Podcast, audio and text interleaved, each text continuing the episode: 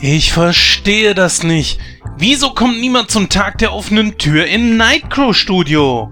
Ich verstehe das auch nicht. Ich meine, wir haben Ballons, wir haben Luftschlangen. Wieso kommt keiner?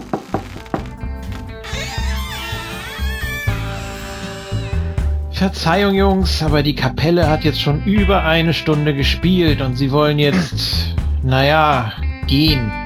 Ach, ist das so? Ja, dann solltet ihr euch wohl jetzt äh, verpissen. Verpisst euch hier mit eurer Scheißmusik. Ich will nichts mehr hören von der Kacke. Jetzt beruhig dich doch mal wieder. Ich beruhig mich gleich. Äh, Julian, was zum Teufel hast du da gemacht? Da, das sehe ich ja jetzt erst. Ich hab rote Servietten gekauft für die Schnittchen. Sag mal, bist du bescheuert? Schau dir doch mal die Teller an. Die sind grün, oder nicht? Du zerstörst die ganze Symmetrie. Jetzt mach aber mal einen Punkt. Also jetzt ist aber mal gut, Julian, hä? Was kann denn Christoph dafür, dass du die falschen Servietten gekauft hast? Du bist ein Idiot, Chris. Das ist eine Katastrophe. Wo ist eigentlich Gordon? Der ist schon seit zwei Stunden im Kühlraum verschwunden. Ach, der sitzt wahrscheinlich wieder auf der Couch und glotzt Agents of Shield.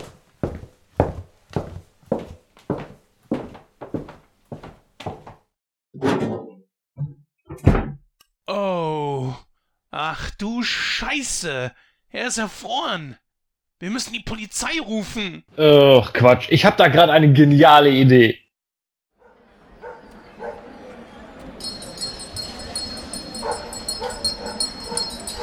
Herhören, herhören, kauft unsere Killerjäger jetzt im Angebot.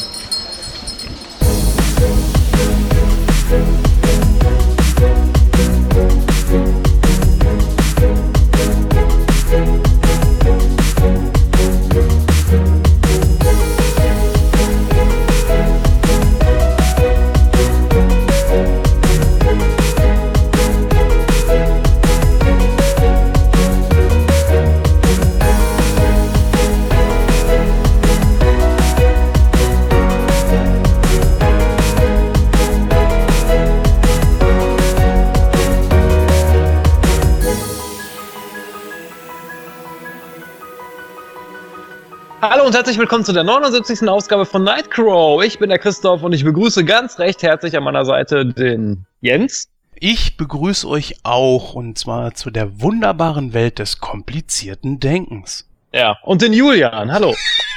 Hi. Ja, den Gordon, den Gordon begrüße ich an dieser Stelle nicht. Der ist äh, im Kühlraum. Kommt irgendwie nicht wieder. Egal. da müsst ihr heute mal Vorlieb mit uns drei nehmen und ähm, ja, es ist äh, etwas länger her, wo wir die letzte Aufnahme von Nightcrow hatten. Ähm, deswegen machen wir natürlich wie gewohnt einen kleinen Smalltalk. Und ähm, ja, was soll ich sagen? Morgen ist Tag der Arbeit. sprich, sprich, wir nehmen heute am 30. April auf und da ist mal meine Frage an den Jens. Tag der Arbeit. Was bedeutet dieser Tag denn für dich? Nix, weil ich arbeiten muss. Am Tag der Arbeit musst du arbeiten. Ja, das passt doch, oder? Ist doch. Wie kommt's? Wie, wie kommt's? Ja. Du musst arbeiten. Was machst du denn dann Siebenschläfer, frage ich mich.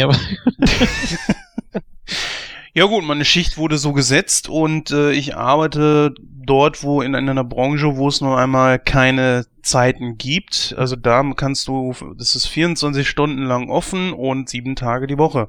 Da schert sich dann keiner drum. Ne? Und Pech gehabt. Aber du, es gibt Schlimmeres. Also ich bin ja raus aus äh, den Zeiten, wo ich rausgehen und saufen muss oder so. Und äh, Gott, wir werden alt. Ja, wir werden alt. Das hat man ja schon bei Guardians of the Galaxy gemerkt, wo dann alle bei diesen 80er Witzen und Anleihen dann nur ich gelacht habe. Jetzt fällt mir meine Figur runter hier. Das ist auch schön. nee, also ich habe da echt ein bisschen Pech, aber so schlimm ist das nicht. Das geht schon. Julian, du als alter Partygänger, absolut. Drauf, Draufgänger und Womanizer. Was machst Ja. du denn am Tag der Arbeit? Ausschlafen. Womanizer. Ja, Tag der Arbeit ist Tag des äh, Faulenzens natürlich, ist ja auch so gedacht, ne? Ähm, ja, was, was macht man da so? Also ich habe gehört, dass da auch viele randalieren. Ich befürchte, dass auch morgen hier in Hamburg wieder einiges los sein dürfte. Äh, da ist dann wieder ein riesen Polizeiaufgebot, höchstwahrscheinlich. Äh, Ist das hier in Berlin? Da sind doch hier diese Chaos-Tage oder wie die Punks das dann nennen. Du, 1. Mai in Hamburg ist traditionell auch jede Menge los, leider. Und äh, ja, es gibt solche und solche Jahre. Ne? Ich kann mich noch erinnern, 2008 war das. Da war tatsächlich ein ganzer Stadtteil abgesperrt. Da konntest du zwar durchgehen, wenn du da in der Ecke gewohnt hast, aber da fuhren keine Autos, keine Busse. Es war wirklich wie leergefegt. Also da hätte man Quiet Earth drehen können. nee, also wirklich, wirklich, wirklich unheimlich. Ne? Und äh, das am helllichten Tag und überhaupt rein gar nichts los. Ne? Und ja, das ist schon beängstigend. Aber ja gut, ist ein Tag im Jahr, ne, muss man ja leider durch und das wird sich wohl so schnell noch nicht ändern. Das ist richtig. Ja, ich werde morgen äh, mit Kollegen grillen. Wir haben uns zum Grillen verabredet. Das wird bestimmt sehr witzig. Ähm, und äh, ich habe ja erzählt, dass ich zu meinem Geburtstag ein Krimi-Dinner gemacht habe. Jetzt sind alle so ein bisschen auf den Geschmack gekommen und, und ich plane gerade ein zweites. Das wird diesmal aber allerdings ein bisschen anders sein. Das Thema wird Horror und Thriller sein großartig. Ich freue mich jetzt schon drauf. Moment, also, dass ich das richtig verstehe. Äh, Krimi soll das sein und mit äh, Horror und die sind auf den Geschmack gekommen und ihr wollt grillen und du hast unseren heutigen Film vorgeschlagen. Hm, wenn man da jetzt mal zwei und zwei zusammenzählt, kommt man da auf ganz böse Gedanken, ne? Ich sehe schon, du könntest einen guten Detektiv bei so einem Krimi ja, abgeben. Sehr gut. ja, ähm, das klingt jetzt alles sehr äh, verstrickt und so, aber äh, nein, das hat das eine mit dem anderen nichts. Nein. hust, hust. ja, äh, ich würde ja jetzt den Gordon fragen, was er so am 1. Mai macht, aber äh, der wird wahrscheinlich sagen, äh, geht dich einen Scheiß an. deswegen deswegen würde ich sagen, ähm, beenden wir einfach jetzt einen Smalltalk an dieser Stelle und äh, ja, wie ist es eigentlich immer so bei uns bei Night Crow? Ähm, wir wollen ja, wir wollen ja unsere Auf wir wollen ja unserer Aufsprecherin keine Arbeit abnehmen. Das ist nämlich die wunderbare Susi und äh, wie jedes Mal kann sie natürlich auch das heutige Programm vorstellen. Bitteschön.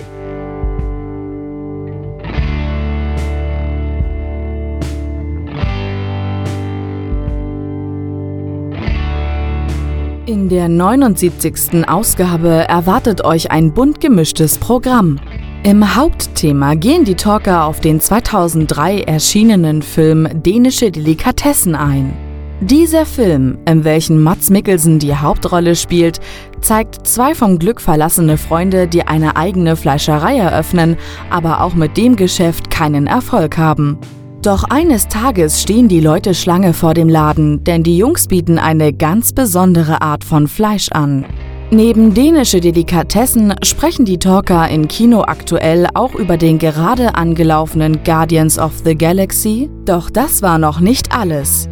In einem exklusiven Interview stand uns der deutsche Schauspieler und Synchronsprecher Bernhard Wölger Rede und Antwort. Viele kennen ihn sicher als die deutsche Feststimme von Marlon Wayans oder als Stimme des unglücklichen Comicladenbesitzers Stewart aus der Erfolgssitcom The Big Bang Theory. Im Interview erfahren wir unter anderem, warum er beinahe die deutsche Stimme von Sheldon geworden wäre. Nun aber viel Spaß mit der 79. Ausgabe von Nightcrow.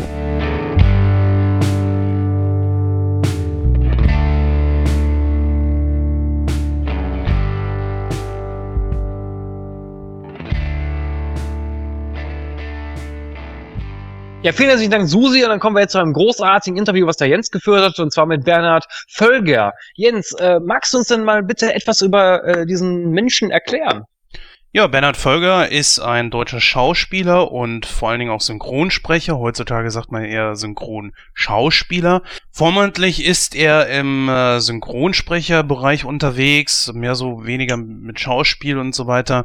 Und ich denke mal, seine Stimme hat jeder schon mal irgendwie gehört. Ich glaube, am bekanntesten ist so Damon Wayans. Das ist ja der, der diesen Kiffer aus äh, Scary Movie gespielt, ja, gespielt hat. Und er hat den zum Beispiel gesprochen. Aber einem breiteren Publikum dürfte er auf jeden Fall als die Stimme von Stewart aus The Big Bang Theory äh, bekannt sein. Dürftest du auch kennen. Nee, habe ich nie geguckt, der Big Bang Theory. Das ist äh, so eine kleine Nischenserie. Ich glaube, die hat ja. so ein paar Zuschauer. So ein paar Zuschauer, so viel, die, ne? wir haben ein echt langes Interview geführt und äh, ich musste sogar einiges wegschneiden, aber er hat wirklich einiges Interessantes erzählt und unter anderem etwas, was ich sehr interessant fand, und zwar, dass nämlich er beinahe die Stimme von Sheldon geworden wäre und nicht äh, die, die wir jetzt kennen. Und ich Ja, frage mich so, genau. Und ich frage mich so, naja, wie wäre das wohl geworden, wenn er tatsächlich jetzt Sheldon gewesen wäre? Ja, ich denke mal, das wirst du in dem Interview garantiert mit ihm besprochen haben. Und äh, liebe Zuhörerinnen und Zuhörer, ich würde sagen, wir hören einfach mal rein. Viel Spaß.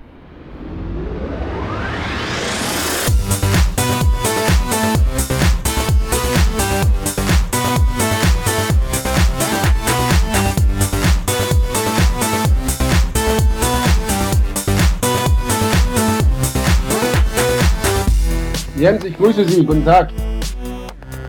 Ja, fröhlich. Ja, schönen guten Tag, Frau Fröhlich. Hallo, hallo. Ja, schönen guten Abend, Herr Petro. Wie geht es Ihnen? Danke, danke. Hallo, Herr Kraus, ich grüße Sie. Hallo, guten Tag. Hier steht. Hier ist Dietmar. Ja, schönen guten Morgen, Herr Wunder. Einen schönen guten Tag, hallo. Hallo. Ja, hallo.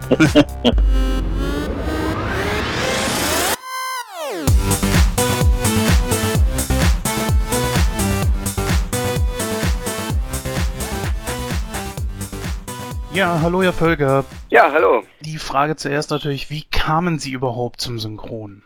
Naja, ich bin schon gelernter Schauspieler. Vor langer, langer Zeit, in den 80er Jahren, habe ich eine Schauspielschule besucht, habe eine Zeit lang Theater gespielt. Irgendwann habe ich hier in Berlin auch wieder Theater gespielt. Ich habe viel, war viel in, in Deutschland, bin ich rumgetourt. Ich war in, in Karlsruhe, in Bonn, in verschiedenen Städten. Und irgendwann habe ich hier in Berlin im, im Off-Theaterbereich mal äh, Theater gespielt und da ähm, habe ich Leute vom Synchron kennengelernt, da habe ich Ulrike Stürzbecher kennengelernt, Gundi Eberhardt zum Beispiel. Und äh, ja, kam dann irgendwie so dazu mh, zu entdecken, ach, es gibt ja auch Synchron. Das war mir vorher gar nicht so richtig bewusst und habe dann mich darum mal gekümmert, habe mich da beworben und habe dann so angefangen zu synchronisieren und bin dann den ganz normalen Weg, den eigentlich alle so gehen, durchs Ensemble zu Beginn mehrere Jahre äh, habe ich mich sozusagen hochgearbeitet und äh, ja, dann kamen kleinere, größere Rollen, Hauptrollen und heute darf ich sogar schon Regie machen.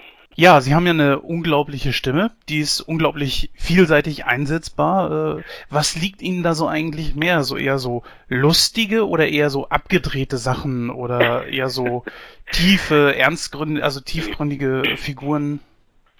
Ja, das ist ähm, das ist schon vielschichtig, wobei so vielseitig finde ich mich eigentlich gar nicht. Also vor allen Dingen finde ich meine Stimme äh, eine, die man immer raushört, wobei ich jetzt auch bei vielen Kollegen, die weniger, äh, sagen wir mal, weniger unverwechselbare Stimmen haben, die höre ich mittlerweile auch meistens raus. Aber ach ach Gott, ja, was liegt mir mehr? Das ist das ist schwer zu sagen. Wenn ich eine schöne Rolle habe, die mir Spaß macht, dann spiele ich eigentlich mittlerweile sehr gerne auch äh, wirklich ganz äh, ganz normale Menschen, sage ich jetzt mal, und nicht irgendwelche Zeichentrickfiguren, äh, wo ich dann irgendwie dann so in die Höhe gehe und dann wo man äh, einfach völlig völlig andere Sachen macht mit seiner Stimme, was aber auch reizvoll ist. Das kann schon auch sehr viel Spaß machen.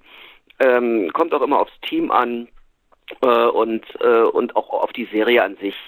Es gibt natürlich Serien, die, äh, also weiß ich, vor 20 Jahren habe ich schon in, in Serien mitgesprochen, wo ich dachte, meinen Kindern würde ich das niemals zeigen. Ich habe zum Glück äh, in der letzten Zeit ist, äh, das Glück, dass ich das selten machen muss. Also meistens mache ich Sachen, die sehr, sehr schön, sehr, sehr süß sind, wenn ich Zeichentrick mache. Und ich darf auch sehr, sehr schöne Projekte mittlerweile betreuen, selber in der Regie. Und äh, ja, das, es macht mir eigentlich alles sehr viel Spaß. Ich gehe jeden Tag sehr gerne zur Arbeit. Ja, wenn mich meine Recherchen jetzt hier nicht im Stich gelassen haben, dann haben Sie fast 1100 Einsätze schon als Sprecher gehabt. Haben Sie da überhaupt noch irgendwie einen Überblick drüber? Führen Sie selber Buch? Nein. Also es gibt es gibt diese deutsche Synchronkartei, ja einmal, auf die ja alle Zugriff haben. Ich nehme an, da sind Ihre Recherchen auch daraus. Ja. Und dann gibt es noch die Kaul-Liste. Äh, Das ist ja der, ähm, wie heißt der, Arn, Arne, Arne Kaul heißt er, glaube ich, der schon seit vielen, vielen Jahren das eben da sein Hobby zum Beruf gemacht hat und auch eben diese diese Listen führt, wer wann wo was gesprochen hat. Ähm, das benutzen auch viele Aufnahmeleiter, äh, um ja als Besetzungshilfe eigentlich. Ich persönlich führe da nicht Buch drüber. Ich habe so ein paar äh, Schauspieler, die ich äh, sehr sehr gerne spreche, immer mal wieder, an die ich mich erinnern kann. Das ist aber sind ganz wenige. Also vorne dran sind da Marlon Waynes und Jamel Debbouze, die ich immer mal wieder sprechen darf. Nicht immer, aber doch oft. und die machen mir auch sehr viel Spaß. Ja, ansonsten kann ich mich auch an vieles muss ich gestehen, manchmal gar nicht mehr erinnern. Wenn einer sagt, den hast du schon mal gesprochen, dann sage ich, okay, wenn du es sagst, schauen wir mal. manchmal kann ich mich dann noch an das Gesicht erinnern, aber manchmal noch nicht mal mehr das. Wenn es halt schon länger her ist, das kann ja auch sein. Ich mache das seit über 25 Jahren. Da hat man schon relativ viel hinter sich eben. Über 1100 Einsätze, wie es ja in der Kartei steht, ja. Genau, ja. Ja, jetzt äh, haben Sie vorhin selber schon gesagt, Sie sind ja, äh, Sie haben ja Schauspieler gelernt.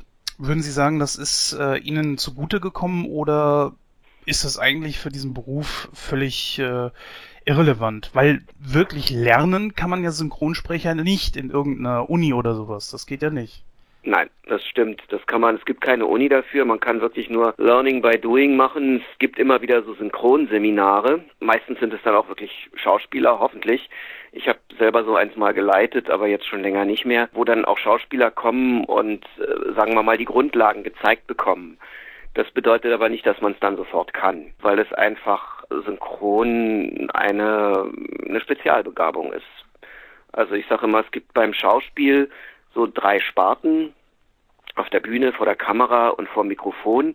Wobei dann vom Mikrofon noch zu unterscheiden ist, wenn man meinetwegen ein Hörbuch einliest oder äh, eine Dokumentation, Voice-Over spricht als Kommentar oder auch als äh, für, die einzelnen Figuren oder ob man eben wirklich synchronisiert.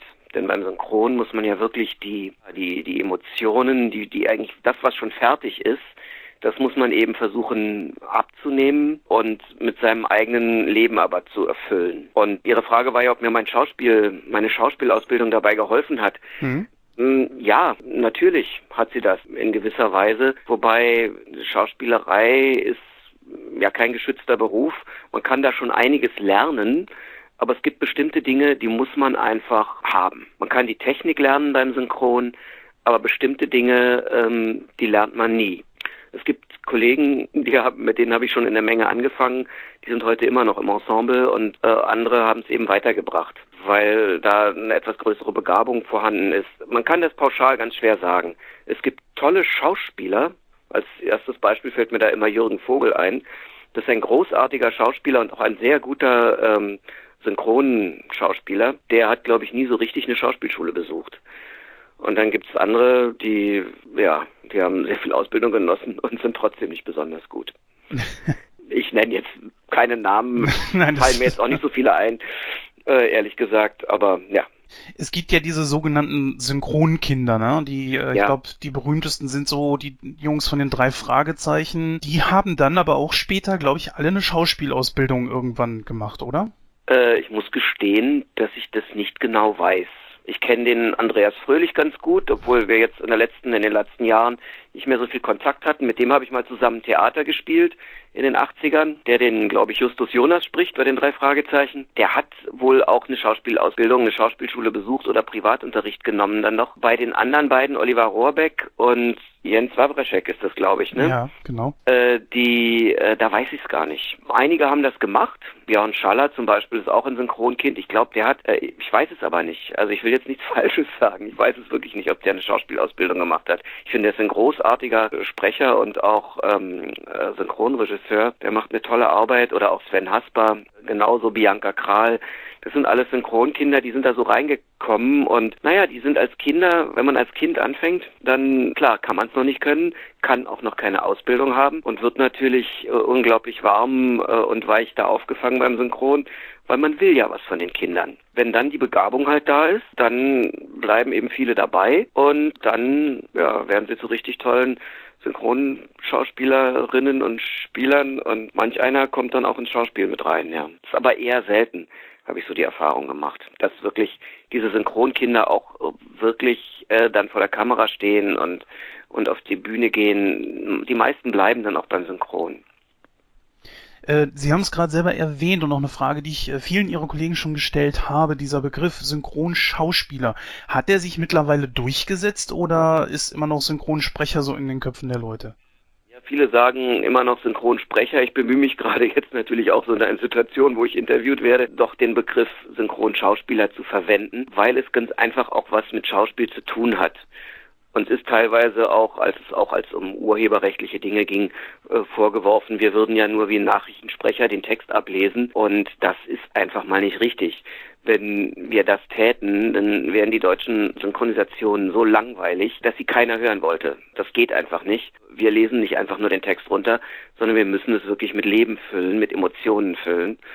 Und deswegen muss auch vor Mikrofon geschauspielert werden halt eine völlig andere Situation als auf der Bühne oder vor der Kamera. Vor allen Dingen, weil man sich dem, ja doch dem fremden Rhythmus des Schauspielers, der da ähm, zu sehen ist auf der Leinwand im Monitor, dem muss man sich natürlich unterwerfen. Aber man muss schauspielern. Und deswegen äh, haben wir jetzt schon seit Jahren benutzen wir den Begriff Synchronschauspieler, damit da irgendwie keine Missverständnisse aufkommen. Ja, da ist vielleicht auch ein kleiner Bezug zu meiner nächsten Frage und zwar, ähm, Sie haben ja, wie ich es eben schon sagte, auch eine unglaubliche Vielfalt in Ihrer Stimme drin. Wenden Sie das gerne an, also sprich, äh, versuchen Sie so viele Rollen wie möglich irgendwie zu machen oder würden Sie sagen, naja, es wäre mir schon ganz lieb, wenn ich des Öfteren wirklich mal so Leute sprechen würde wie Scott Michael Campbell oder Marlon Wayans zum Beispiel, die Sie auch äh, mhm. äh, eigentlich sogar standardmäßig sprechen. Ja, ja, das stimmt. Also die spreche ich unheimlich gerne, weil ich auch diese Schauspieler mag. Aber wenn ich jetzt Marlon Waynes oder, oder Scott Michael Campbell spreche, dann speziell bei Scott Michael Campbell noch eher, spreche ich eigentlich mehr oder weniger ganz normal. Wobei das natürlich auch nicht ganz stimmt, weil ich, ich, ich, ich schaue mir diesen, den Schauspieler an, ich schaue mir die Situation an, ich schaue mir an, was der macht, was der spielt. Und dementsprechend fängt man natürlich, äh, nimmt man eine Haltung an. Also das ist das ist dann eben schon Schauspiel. Man man man nimmt die Haltung an dieser Figur. Ich meine, ich habe Scott Michael Campbell, der hat ja sehr oft immer nur so kurze Auftritte in in äh, vielen in vielen Serien, manchmal auch in Filmen, Gastauftritte, äh, größer oder kleiner, mal ein ganz normaler Mensch, so wie du und ich, dann wieder einen völlig durchgeknallten äh, Killer. Dementsprechend verändert sich die Stimme schon ein bisschen, wenn man, wenn man diese Haltung annimmt.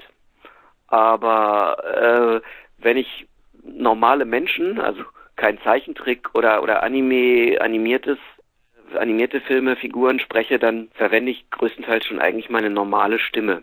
Weil da ist man dann auch am, ähm, ja, am variabelsten im Spiel, im, im, im Ausdruck der Emotionen. Wenn ich irgendwie irgendwo einen, so einen, weiß ich, damals bei Camp Laszlo, habe ich den Laszlo gesprochen, hat dann irgendwie so gesprochen die ganze Zeit.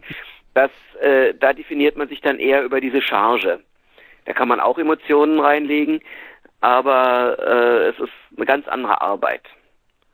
Es ist teilweise einfacher, Zeichentrick zu machen, weil man muss eben nicht so viel, ganz so viel spielen also gerade für Leute, die nicht so toll spielen können, wie auch immer, ist Zeichentrick vielleicht sogar einfacher, weil man kann sich hinter der Charge verstecken. Ich sage immer, Robin Hood ist viel schwerer zu spielen als Quasimodo. Weil wenn man so einen Buckel hat und durch die Gegend humpelt, dann ist das alleine schon ein, da kann man sich dahinter verstecken sozusagen. Wie ist das denn das bei so wirklich total abgedrehten Rollen, wie jetzt zum Beispiel ein Scary Movie, wo sie auch Marlon Wayans gesprochen haben? Ja. Das war ja wirklich extremst äh, abgedreht und auch äh, ich sag mal, ist das für Sie noch eine Herausforderung oder sagen Sie, ja, das, das mache ich jetzt mal einfach so nebenbei, weil es ist ja sowieso wirklich total daneben, ja, also positiv daneben. Ja, ja, klar. Das war wirklich sehr daneben. Ich habe mir, ich habe mir den ersten damals haben wir, haben wir uns alle zusammen angeguckt die ganze Truppe, äh, sind wir damals ins Kino gegangen und ich dachte, oh, warte, was ist das für ein verrücktes Ding? Ja, eine Herausforderung ist es aber eigentlich immer.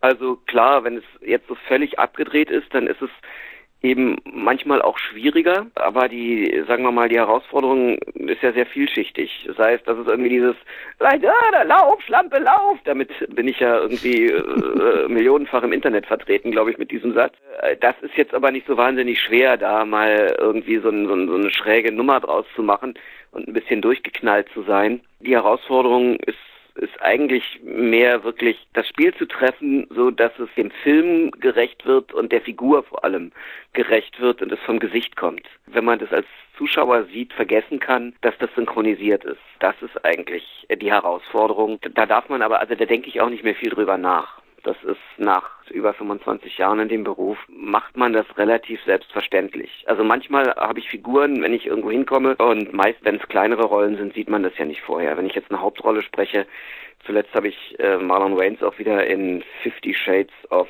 nicht Grey, sondern Black, Fifty Shades of Black heißt der Film. Ich weiß gar nicht, ob der schon rausgekommen ist, ehrlich gesagt. Den haben wir jetzt im August, letzten August synchronisiert. Den habe ich mir dann vorher mal angesehen. Aber äh, sonst sieht man das ja nicht. Und dann denke ich manchmal auch, ups, das passt doch gar nicht oder versuche mich dann dem schon ein bisschen noch anzunähern, dass ich meine Stimme mal ein bisschen tiefer mache oder oder wie auch immer. Aber äh, ja, dann denke ich, dann muss das die Regie da hinten, dafür ist sie da, beurteilen und dann mache ich das einfach. Dürfen Sie die Filme denn eigentlich vorher sehen? Also ich habe ja mit vielen Ihrer Kollegen schon über die Sache gesprochen, die sagen, es ist eine ganz große Auflage, dass die, dass sie teilweise sogar nur die Münder von dem Film sehen. Ist das immer noch so oder kommt das auf den Film an? Das kommt, das kommt auf den Film an. Ich persönlich habe bei sowas noch nicht, doch ich habe einmal, ich weiß gar nicht mehr, was das war, irgendein, also die die die die Verleiher, Produzenten haben eine unglaubliche Angst mittlerweile vor Raubkopien, vor Vorveröffentlichungen von äh, Filmsequenzen, auch nur, dass da was schon vorher ja durchdringt, auf den Markt bringt und damit halt äh, den Erfolg, vor allen Dingen den kommerziellen Erfolg eines Films zumindest schmälert. Und deswegen, es gibt dieses Verfahren, ich weiß, aber ich will jetzt nichts Falsches sagen. Ich habe vergessen, wie das heißt, wo teilweise wirklich dann nur wenn die, wenn die Figuren im On zu sehen sind, was natürlich schon häufiger vorkommt, dann irgendwie so ein kleines Fenster aufpoppt und da sieht man dann den Mund und dann muss man da drauf sprechen. Ich finde das gruselig, weil man das, was ich eingangs sagte, wo wir schon drüber sprachen, dass man ja auch spielen muss, die Figur erfassen muss, aber auch ja in ihrem Umfeld erfassen muss man verhält sich ja auch seinem Umfeld entsprechend. Figuren spielen auch ihrem Umfeld entsprechend. Und wenn man das alles überhaupt nicht sehen kann, überhaupt nicht genau aufnehmen kann, in was, wie sich der, äh, der Schauspieler, die Schauspielerin da bewegt, dann erschwert es die Synchronisation, finde ich, unglaublich und macht auch ein, ja, macht ein gutes Ergebnis schwieriger, sagen wir mal so. Und das finde ich sehr undankbar. Ich hatte bis jetzt das Pech oder Glück, das kann man so oder so sehen, dass ich in, in vielen oder den meisten dieser ganz großen Blockbuster-Produktionen nicht dabei war, deswegen auch mit, mit dieser Aufnahmetechnik nicht so konfrontiert gesehen habe. Und hier Fifty Shades of Black beispielsweise, der erscheint nur auf DVD, äh, den habe ich vorher zur Ansicht bekommen und habe mir den angesehen und äh, ja, das war überhaupt kein Problem. Äh, weil damals bei Angela zum Beispiel, ist schon ein bisschen länger her, ein wunderschöner Film mit Jamel Debbouze, da musste ich ins Studio gehen und habe dann da im Vorführraum des Studios, äh, Studios mir den Film angesehen vorher, weil die den nicht rausgegeben haben. Das war Luc Besson, hat den, glaube ich, gemacht und da dachten sie, nee, das können wir nicht rausgeben. Da war irgendwie ein Verbot da. Aber es gibt schon Auflagen. Es, es gibt auch Auflagen an Texter beispielsweise, habe ich gehört, damit bin ich auch noch nicht konfrontiert gewesen, dass sie nur äh, in speziell gesicherten Räumen in der Firma texten durften, die also nicht das Material zur Verfügung gestellt bekommen haben, um zu Hause arbeiten zu können, sondern äh, das dann da machen mussten, damit das Material nicht irgendwo hingerät, wo es vielleicht nicht hinkommen darf. Ich kann das auch verstehen, das ist schon, äh, ist schon eine gewisse Problematik vorhanden, aber es macht ja uns teilweise auch das Leben schwer. Schon alleine auch in den Kopien, mit denen wir arbeiten zum Synchronisieren, sind sehr oft, weiß ich, Einblendungen, Wasserzeichen äh, drin, äh, um das Bild eben sozusagen nicht für Raubkopien tauglich zu machen oder untauglich zu machen.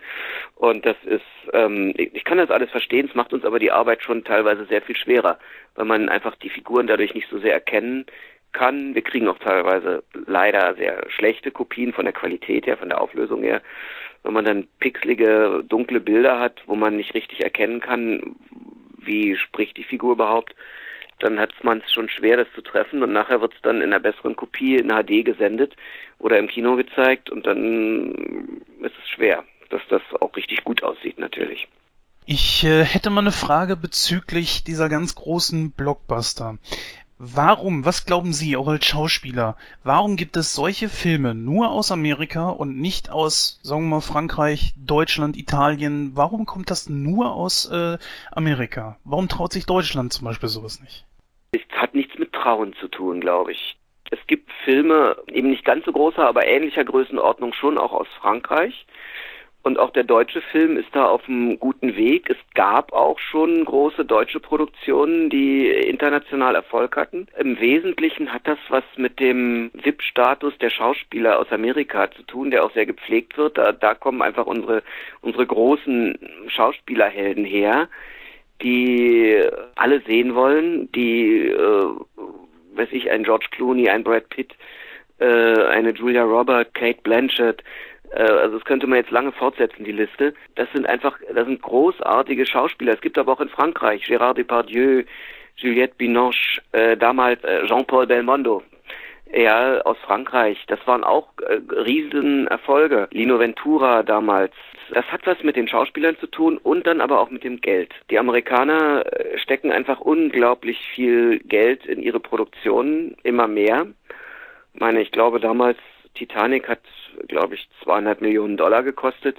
Das ist heute schon fast nicht mehr viel äh, und hat es aber auch eingespielt, äh, weil es dann eben weltweit auch an den Start geht. Und ähm, das hat, das hat einfach was mit der Machart der Filme zu tun, äh, wie sie verkauft werden und auch dann, wie sie hier bei uns angenommen werden.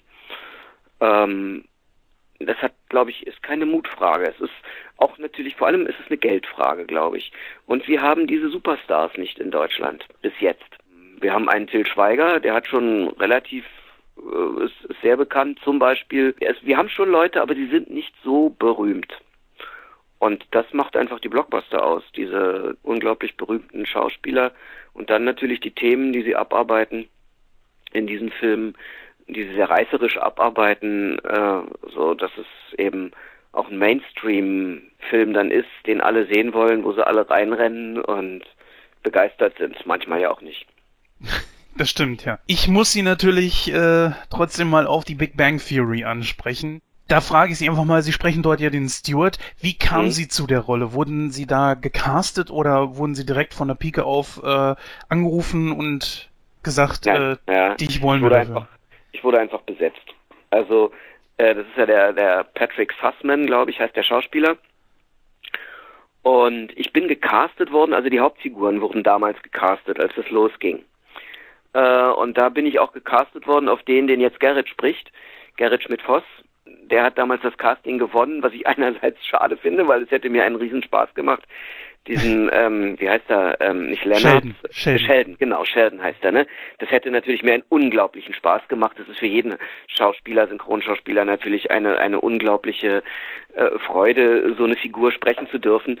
Aber Gerrit macht es auch einfach großartig, muss ich wirklich sagen. Es ist äh, eine Freude, ihm da zuzuhören und äh, das in der deutschen Fassung erleben zu dürfen. Und deswegen äh, bin ich da auch überhaupt nicht traurig. Äh, naja, sagen wir mal, ein lachendes und ein weinendes Auge, weil sowas natürlich mir auch unglaublich Spaß gemacht hätte. Aber Gerrit hat das zu Recht gewonnen. Ich glaube, Gerrit passt da noch besser auf die Figur. Und äh, der, der Regisseur, äh, Stefan Ludwig, der das macht, der kennt mich schon lange hatte mich damals ja auch zum Casting eben äh, neben Gerrit und noch jemand anderem geholt und hat dann mich einfach auf diesen Steward einfach besetzt. Ich glaube, ich hatte den schon mal gesprochen und Gerrit hatte ihn, glaube ich, auch schon mal gesprochen, aber Gerrit ging ja nun nicht, der hatte ja nun schon den Scherden. Und dann habe ich jetzt diesen Steward bekommen. Das macht mir unglaublich viel Spaß. Da bin ich gerade vor ein paar Tagen wieder gewesen äh, in, einer, in einer Folge in der zehnten Staffel, glaube ich jetzt. Das ist eine schöne Serie, das macht richtig Spaß. Der, dieser Stewart ist natürlich der Loser vom Dienst, ne? Der wirklich nie was auf die Reihe kriegt.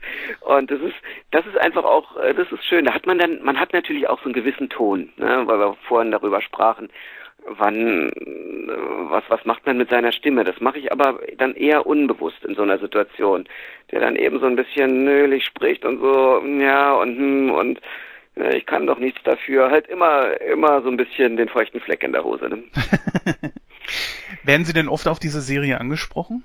Mm, selten, selten. Meine Rolle ist ja nur auch nicht so groß. Ich hatte hier in der Nachbarschaft mal einen, der meinte, hey Stuart, als ich an ihn vorbeikam, äh, hier an meinem kleinen Kiez. Aber ähm, nee, ansonsten werde ich eigentlich selten auf die Serie angesprochen. Wo wir gerade bei Serien sind, äh, mir ist da aufgefallen, dass die Synchro äh, bei einigen Serien nicht, natürlich nicht längst bei allen, aber manchmal nicht ganz so richtig passt. Ist trotzdem natürlich eine gute Arbeit, aber bei Filmen ist das, äh, fällt mir das sehr, sehr selten auf, dass da manchmal irgendwie was nicht passt. Könnte das vielleicht irgendwie mit der Zeit zusammenhängen, die man zum Synchronisieren hat, gegenüber zum Beispiel einem Film? Ja, also das kommt natürlich auch darauf an, was es für ein Film ist äh, also bei den, bei den großen Blockbuster-Produktionen, wo wir nun gerade eben drüber sprachen, mhm. ähm, da ist einfach natürlich A, viel mehr Zeit vorhanden, allerdings auch nicht immer, aber trotzdem, es wird einfach vom Auftraggeber her schon mehr Geld ausgegeben, bestimmte, auch, auch bestimmte Sprecherinnen und Sprecher zu bezahlen. Ähm, denn manche sind eben einfach mal teurer aus gutem Grund und auch zu Recht. Dann werden die aber auch für bestimmte Projekte eben nicht genommen. Und es ist tatsächlich schon seit Jahren und es reißt leider auch nicht ab, ein völlig wahnwitziger Preiskampf im Gange. Äh, da geht es manchmal um 100 Euro, selbst bei Projekten, die, weiß ich, bei größeren Serien geht es ja in die 10 oder auch mal in die Hunderttausende, je nachdem, wie lang die Serie halt ist, äh, sind es manchmal lächerliche Beträge, die den Ausschlag geben. Und es gibt einfach Synchronfirmen, ja, ich muss es leider so sagen, nicht gut arbeiten. Es gibt Firmen, da wird alles in Personalunion gemacht. Also da gibt es einen, da schreibt einer das Dialogbuch, nimmt auf, übernimmt den Cut und die Regie. Äh, wir haben nicht ohne Grund äh, wirklich immer ein Team eigentlich bei, bei guten Produktionen. Da gibt es jemanden, der die Regie macht, da gibt es einen Toningenieur und da gibt es eine Cutterin oder einen Cutter. Der Cutter ist für den Schnitt zuständig, dass das auch wirklich schön synchron aussieht, der Ton für den guten Ton, die Regie für den Ausdruck. Und wir arbeiten natürlich zusammen auch, Hand in Hand. Da weist auch der eine mal auf den anderen auf irgendwie was hin. Und das ist auch gut so, weil man sich natürlich gegenseitig ergänzt. Sind natürlich alles Dinge, die, wenn man sparen, sparen, sparen, sparen muss, zu kurz kommen. Wenn man dann auch noch permanent unter Zeitdruck arbeitet und dann einfach Takes nimmt, die, wo man sagt, naja, das geht schon jetzt mal so, äh, dann wird's halt nicht so gut. Das ist das Problem. Auf blauen Dunst jetzt heraus einfach mal so die These in den Raum gestellt und auch zur Ehrenrettung der Sprecher. Das liegt ja nicht nur an den Sprechern, vermute ich mal, sondern man sieht ja schon so, okay, von der Länge her hätte es eigentlich passen können, wie der Sprecher das eingesprochen hat, aber äh, manchmal spricht dann zum Beispiel, geht der Mund auf und ein paar Millisekunden später kommt dann halt äh, die Stimme. Die mhm. hört aber auch, nachdem der Mund ist, genau diese Millisekunden später dann auch ja. auf, nachdem der Mund zu ist. Liegt das manchmal vielleicht auch an der Abmischung? An der Mischung liegt es in der Regel nicht. Ich bin jetzt kein Techniker, deswegen mhm. äh, ist es so ein bisschen vage, was ich da jetzt dazu sagen kann. Aber ähm, ich denke mal, dass es nicht an der Mischung liegt. Die, die Sachen gehen äh, eigentlich äh, gut gemischt und vor allen Dingen auch gut geschnitten. Also wenn, dann liegt es ja am Schnitt. Der Schnitt muss es an die richtige Stelle legen. Das ist aber mittlerweile bei unserer digitalen Technik kann man so viel machen.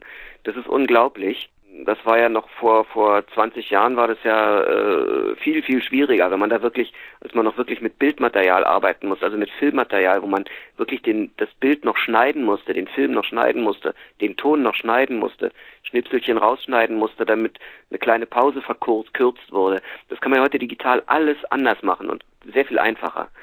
Deswegen daran liegt es in der Regel, glaube ich, nicht, sondern es liegt tatsächlich daran, dass es dann in den Sendern nicht vernünftig abgespielt wird, dass da irgendwelche äh, Versatzgeschichten äh, technisch passieren, die ich jetzt nicht technisch erklären kann, weil dafür kenne ich mich damit zu wenig aus, aber dass das Material einfach nicht synchron gesendet wird.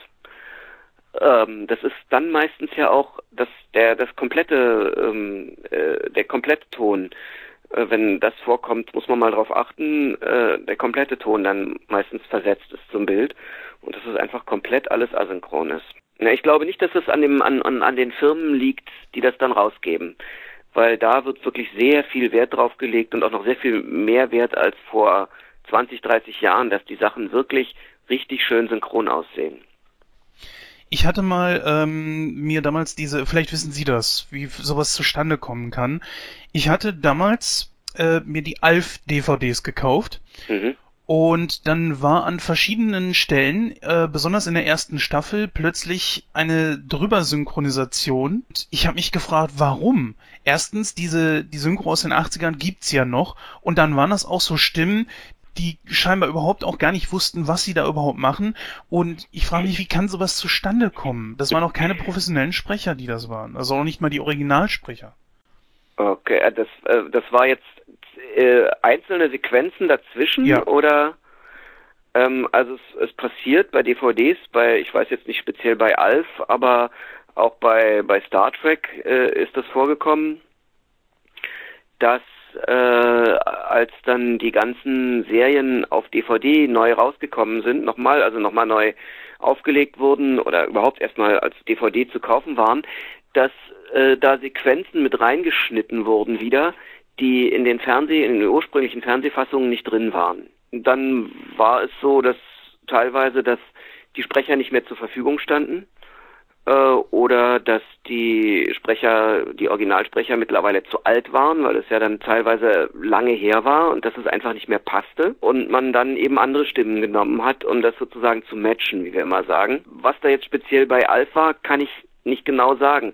Es kann sein, dass dann die, die Firma, die das rausgegeben hat, unglaublich viel Geld sparen wollte, das entweder selbst gemacht hat und dann eben mit nicht professionellen Sprechern. Da merkt man dann eben dann sofort den Unterschied, dass dann einfach nicht die nötige Präsenz vorhanden in der Regel, wenn man da überhaupt keine Erfahrung hat. Äh, Oder ob sie es an eine ganz billige Firma gegeben haben, das kann ich jetzt nicht beantworten. Aber es gibt einfach einige Firmen leider in Deutschland, die äh, auf einem ganz schlechten Standard arbeiten und wo dann eben auch schlechte Qualität hinten rauskommt. Und das hört man dann auch. Das hört man auch bei vielen anderen Filmen. Also jetzt, es ist natürlich auch schwierig, ne, bei diesen, bei dieser Flut an Filmen, die zurzeit auf den Markt kommt, durch die Streamingdienste, durch Netflix, durch Amazon und äh, da gibt es ja noch eine ganze Menge mehr. Die wissen teilweise gar nicht, wem sie die Aufträge überhaupt geben sollen. Und dann kommen natürlich auch sehr, sehr viele zum Zuge, die noch nicht so geschult sind, noch nicht so gut sind, noch nicht die Erfahrung haben. Und es kommen eben aber auch Synchronstudios zum Zuge, die eigentlich einer richtig guten Qualität nicht gerecht werden. Was speziell bei Alf damals war, kann ich nicht sagen. Also es ist, äh, das ist oft vorgekommen, dass, dass eben solche Serien, wie ich schon mal sagte, wenn sie dann auf DVD erscheinen, sind da Szenen drin, die damals äh, bei der Fernsehausstrahlung nicht synchronisiert worden sind, weil sie da rausgeschnitten waren. Und dann muss das halt nachsynchronisiert werden. Was sind jetzt so Ihre letzten Arbeiten gewesen? Wo haben Sie mitgesprochen? Wo werden wir Sie hören? Also das letzte, was ich gemacht habe, das ist tatsächlich ein Blockbuster. Ehrlich gesagt weiß ich nicht, inwieweit ich darüber reden darf, aber der wird, äh, der kommt jetzt äh, Ende äh, Januar, vielleicht ist es sogar schon gewesen, gibt es eine Trading Show, Show in München, wo die ganzen Kinobetreiber immer hinkommen und sich die Filme aussuchen, die sie senden oder die sie zeigen. Senden tun die ja nicht. Und da habe ich bei Patriots Day mitgesprochen. Das ist ein Film über äh, das Bombenattentat vor drei Jahren oder jetzt dreieinhalb Jahren, 2013 war das, in Boston bei dem Marathon, bei dem Boston Marathon. Oh ja, ja. Äh, und das, da haben sie das so ein bisschen dokumentatorisch ist das aufgearbeitet worden, dieses, diese Geschehnisse damals. Und äh, den durfte ich als Regisseur machen. Äh, und da habe ich eine ganz kleine Rolle am Anfang ähm, gesprochen. Ansonsten, äh, dadurch, dass ich jetzt sehr viel äh, Regie mache in den letzten Jahren, bin ich nicht mehr so oft zu hören. Das äh, ist leider so. Ich habe jetzt gerade äh, in einer in einem TV-Sechsteiler hat mich Andreas Böge besetzt. Loch Ness heißt der, glaube ich. Die Originaltitel heißt ist Loch Ness. Mhm. Ähm, da habe ich auch eine kleine Rolle, da bin ich zu hören. Ja, ansonsten kann ich es gerade gar nicht sagen. Wenn man mich hören will, eine Serie, die ich persönlich sehr mag, äh, die steht, glaube ich, immer noch auf Netflix, äh, auf dem, beim Streamingdienst ähm, drin, äh, ist Love Hate. Eine irische Serie, die sehr brutal ist teilweise, aber die ich sehr, sehr gut fand. Die habe ich mir sogar komplett, ich sollte mir ein paar Folgen ansehen, um in die Rolle reinzukommen und hatte dann Zugriff auf den Server, wo die ganzen Folgen drauf standen und habe mir die Serie komplett im Original angesehen, weil ich sie so toll fand. Und ähm, das hat die Synchronisation dann übrigens auch enorm erleichtert. Das hat mir sehr viel Spaß gemacht, oder noch mehr Spaß gemacht, äh, weil ich natürlich dann jeden, jede Szene genau kannte, wo kommt er her, wo geht er hin, äh, worum geht's da und das, das hilft dann schon, wenn man das alles kennt schon. Ja, Herr Völker, ich, wir sind am Ende mit meinen Fragen. Ich danke Ihnen, dass Sie sich die Zeit genommen haben am Heiligen Sonntag. Da also nochmal doppelt Dank für. Und ja, ich äh, hoffe, dass man sich vielleicht irgendwann mal wiederhört. Ja, gerne. Wir werden sehen. Viel Erfolg ja. für Ihren Podcast und äh, ja, toi toi toi. Alles schönen Sonntag noch. Ebenso. Tschüss. Tschüss.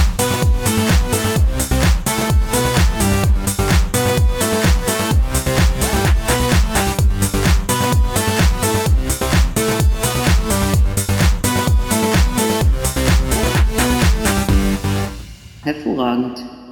Ja, vielen herzlichen Dank, Bernhard Völger, für das interessante Interview. Ähm, das war wirklich großartig. Ich finde das immer wieder toll, wenn der Jens äh, uns mit diesen äh, ja, Gesprächspartnern bereichert. Ich hoffe jetzt, äh, dass unsere Zuhörer natürlich auch ein bisschen Spaß hatten und natürlich auch ein paar nützliche Informationen daraus gezogen haben. Wir machen dann direkt weiter mit unserem Programm und und zwar besprechen wir heute ja mal was anderes, einen dänischen Film. Und äh, das Wort steckt auch schon im Namen, nämlich es geht um dänische Delikatessen. Bis gleich.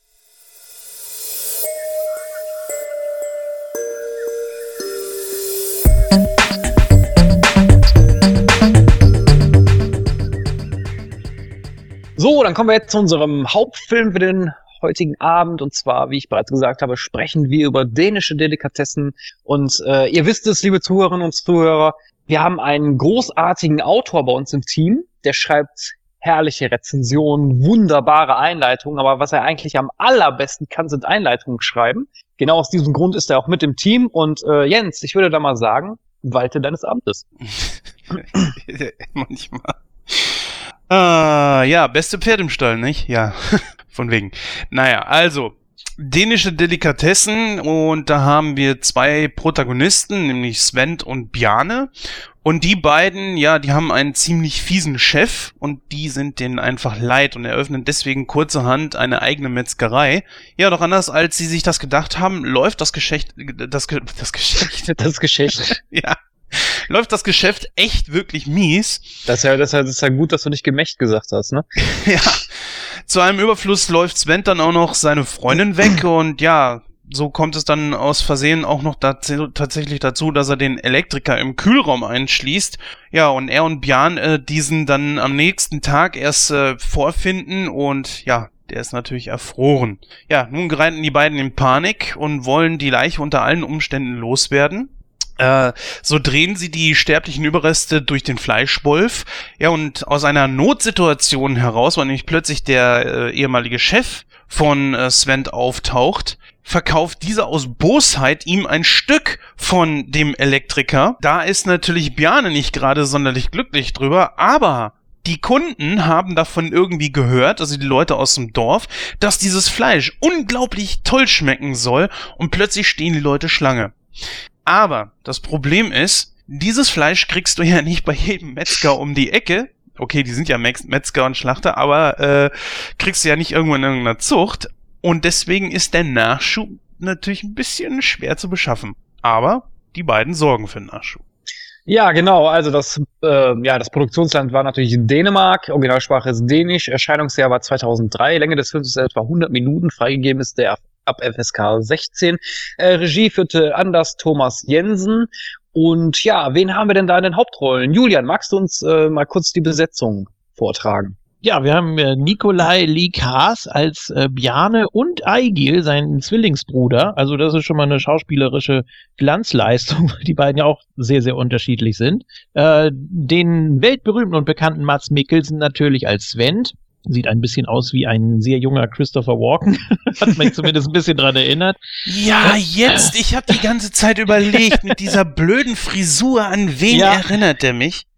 Fand ich schon. Wobei hier äh, der, der Bjarne-Darsteller mich auch sehr, sehr an Wentworth Miller erinnert hat aus Prison Break. So Aber optisch. der ist, der muss man sagen, ist jetzt auch kein Unbekannter. Also er hat jetzt zum Beispiel mitgespielt in Brothers, da kenne ich ihn her. In China mhm. essen sie Hunde.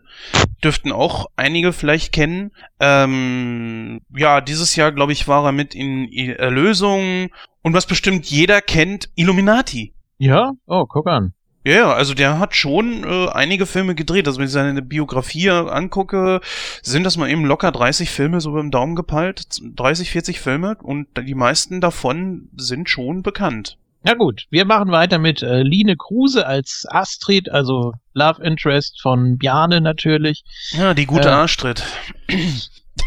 Ja, hat sie ja auch bekommen, beziehungsweise wollte dann natürlich auch einen zurückgeben, verständlicherweise. Deswegen, ja.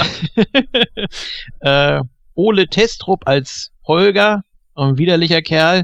Und dann kann man, glaube ich, noch erwähnen äh, Nikolas Bro als Hans, als Häuser-Hans.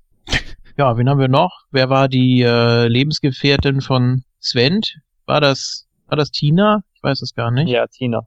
Äh, Bodil Jürgensen hat keinen Wikipedia-Eintrag, ändert das bitte. Ja, wir haben noch ein paar mehr. Zwei Namen auf jeden Fall noch. Lilly Weiding, Frau Juhl und Elisabeth Sehntoft als Ingrid Grit. Genau, dann würde ich sagen, äh, in altgewohnter Manier beleuchten wir zuerst mal die äh, Hauptprotagonisten des Films und dann fangen wir natürlich mit Sven an. Ich denke, das bietet sich an. Gespielt, wie der, wie der Julian gerade gesagt hat, von den großartigen Mats Mikkelsen. Und ähm, dann würde ich sofort mal das Wort an den Jens übergeben. Jens, wie würdest du denn den Sven charakterisieren? Also das ist nicht ganz so einfach, weil er ist sehr vielschichtig, hat viele Seiten an sich und viele Facetten und das macht ihn auch ziemlich interessant. Er ist, ja, wie soll man sagen, er versucht selbstsicher zu wirken, ist es aber nicht. Er versucht aber auch mehr aus sich zu machen. Deswegen gehen die beiden ja dann daher und versuchen dann sich selbstständig zu machen. Sie sind ja beide auch noch Lehrlinge, er und Bjarne. Okay, sehen für Lehrlinge ein bisschen alt aus, muss ich sagen. äh, das kaufte ich in denen, denen in dem Moment nicht ab. Aber sie müssen ja nicht unbedingt Gelernte sein oder so. Keine Ahnung. Naja, äh, das, wie gesagt, ich finde es ein bisschen vielschichtig. Er kommt natürlich rüber als so ein total schmalziger Typ. Er hat ja dieses Problem mit seinen Drüsen. Er schwitzt ja unglaublich schnell, wenn er nervös ist und so weiter, was ihn natürlich auch oft genug verrät. Und ja, er versucht natürlich auch seine, seine Freundin irgendwie zu halten, die ihn dann irgendwann verlassen möchte, kommen wir ja gleich noch drauf. Man merkt auch schon so, er versucht eigentlich auch irgendwo an den Erfolg anzuknüpfen, aber ja, er und der Erfolg sind nicht die größten, ja, Freunde, sagen wir mal. Ähm, Julian, wie würdest du denn den Schweiß Sven charakterisieren? Ja, das ist natürlich ein schönes Wortspiel. Ne? Im Dänischen Svel, also S-V-E-D heißt Schwitzen und da äh, ergibt sich natürlich auch diese schöne Alliteration dann mit dem, mit dem Namen. Ja, er ist unglaublich aggressiv, hat eine unfassbar kurze Lunte, ne? Also das muss man auf jeden Fall noch erwähnen. Also Ja, man stimmt. denkt am Anfang, oh Gott, was ist, was ist das für ein, für ein Psychopath? Und ja, aber wie Jens schon gesagt hat, der hat ja nun ein paar Schichten mehr und äh, das merkt man dann auch im Laufe des Films, dass da noch mehr dahinter steckt und dass das alles durchaus begründet ist. Ja, ich habe den Charakter ähm, immer so ein bisschen, als ich, als ich den Film das erste Mal gesehen habe, habe ich mir so gedacht, so, wow, was geht denn bei dem Typ ab? Ja. Aber ähm, ich muss auch sagen, dass der Charakter aber gut ausgearbeitet wurde, weil er hat so, weil er wie der Jens oder du das ja gerade gesagt hast, er hat natürlich sehr viele Schichten. Also er ist jetzt nicht nur der der der cholerische Typ, der schnell austickt, äh, sondern hat auch eine andere Seite und das fand ich eigentlich eigentlich ganz ganz gut dargestellt. Die geilste Szene überhaupt, wie er dann erklärt, wie er früher, äh, der ist, sie sind übrigens keine Lehrlinge, das stimmt nicht, weil es gibt nämlich, nämlich eine Szene, wo ähm, wo Sven dann Bjarne erklärt, äh, wie wie seine Lehre war. Da sagt er ja irgendwie so, so ja, sie haben mich äh, geschlagen mit Brettern, mit mit Schuhen. Ist denn dann quasi, ich weiß nicht, wie da die, wie da die Geschäftshierarchie äh, Hierarchie ist, aber der Holger ist der, ist der ist das, Chef- ist der der Chef. Chef, ja, und ist, äh, ist denn Sven der Ausbilder von Bjarne oder wie muss man sich das vorstellen? Nein, Sven ist der, ähm, der Sven und Bjarne sind die Schlachter mehr oder weniger, weil, äh, weil es gibt eine Szene, wo er dann irgendwie zu, zu Holger sagt, ja, was ist denn los? Lass uns doch mal nach vorne, lass uns doch mal verkaufen. Und dann sagt Holger ja zu ihm so, nein, weil du, du bist widerlich und du schwitzt. Okay, also ja, das stimmt, aber die stehen schon auf der gleichen Stufe dann, ne? Ja, ja, im Prinzip Ja. schon. Gut. Das war mir nicht so ganz klar, weil. Aber jetzt hat der äh, Julian mich unterbrochen, worauf ich eigentlich hinaus wollte Ja, bei der pardon. Szene. Worauf ich eigentlich hinaus wollte bei der Szene, also, äh, gibt er ja 10.000 Beispiele, womit sie ihn da früher geschlagen haben. Und dann sagt Bjarne zu ihm so, ja, das waren jetzt genug Beispiele.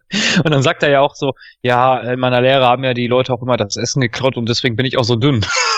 Also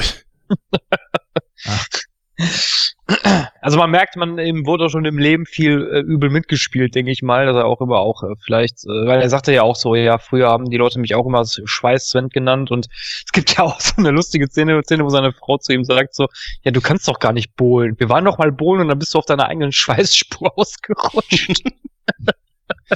Ja, er bietet natürlich auch unglaublich viel Angriffspotenzial für Leute, die ihm wohl nicht wohlgesonnen sind. Alleine nur zum Beispiel die Frisur, die aber scheinbar irgendwie gar keinen stört. Also ich hatte ja echt Nö. Probleme mit der Frisur. Ja, es wirkte schon komisch, ne? So richtig schmierig irgendwie, ne? Ja, ja, ja. ja. Es unterstrich so den Charakter voll. So ein bisschen Peggy Bundy, ne? Also nur ohne, ohne Pony. so ein bisschen. Also, naja. Naja, aber Sven ist natürlich nicht alleine. Er hat äh, mehr oder weniger in Anführungsstrichen für einen guten Freund und das ist natürlich Biane. Und äh, ja, wie kann man denn Biane darstellen, Julian?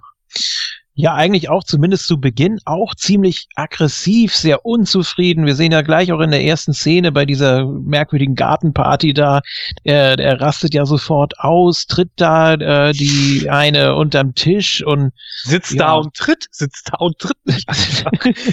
ja, auch, auch schön synchronisiert übrigens, muss ich sagen. Ähm, ja, äh, permanent am Kiffen. Ich weiß nicht, was hat er gesagt? 20 am Tag, 20 Joints am Tag oder was? Ich rauche ich rauch zwischen 10 und 20 Joints am Tag. Ich würde ja. das noch nicht mal riechen, wenn meine Haare in Flammen stehen würden. Ja, genau. ich merke schon, du hast ihn schon auswendig gelernt. Sehr gut. Ich habe ihn ja erst einmal gesehen, äh, vorgestern.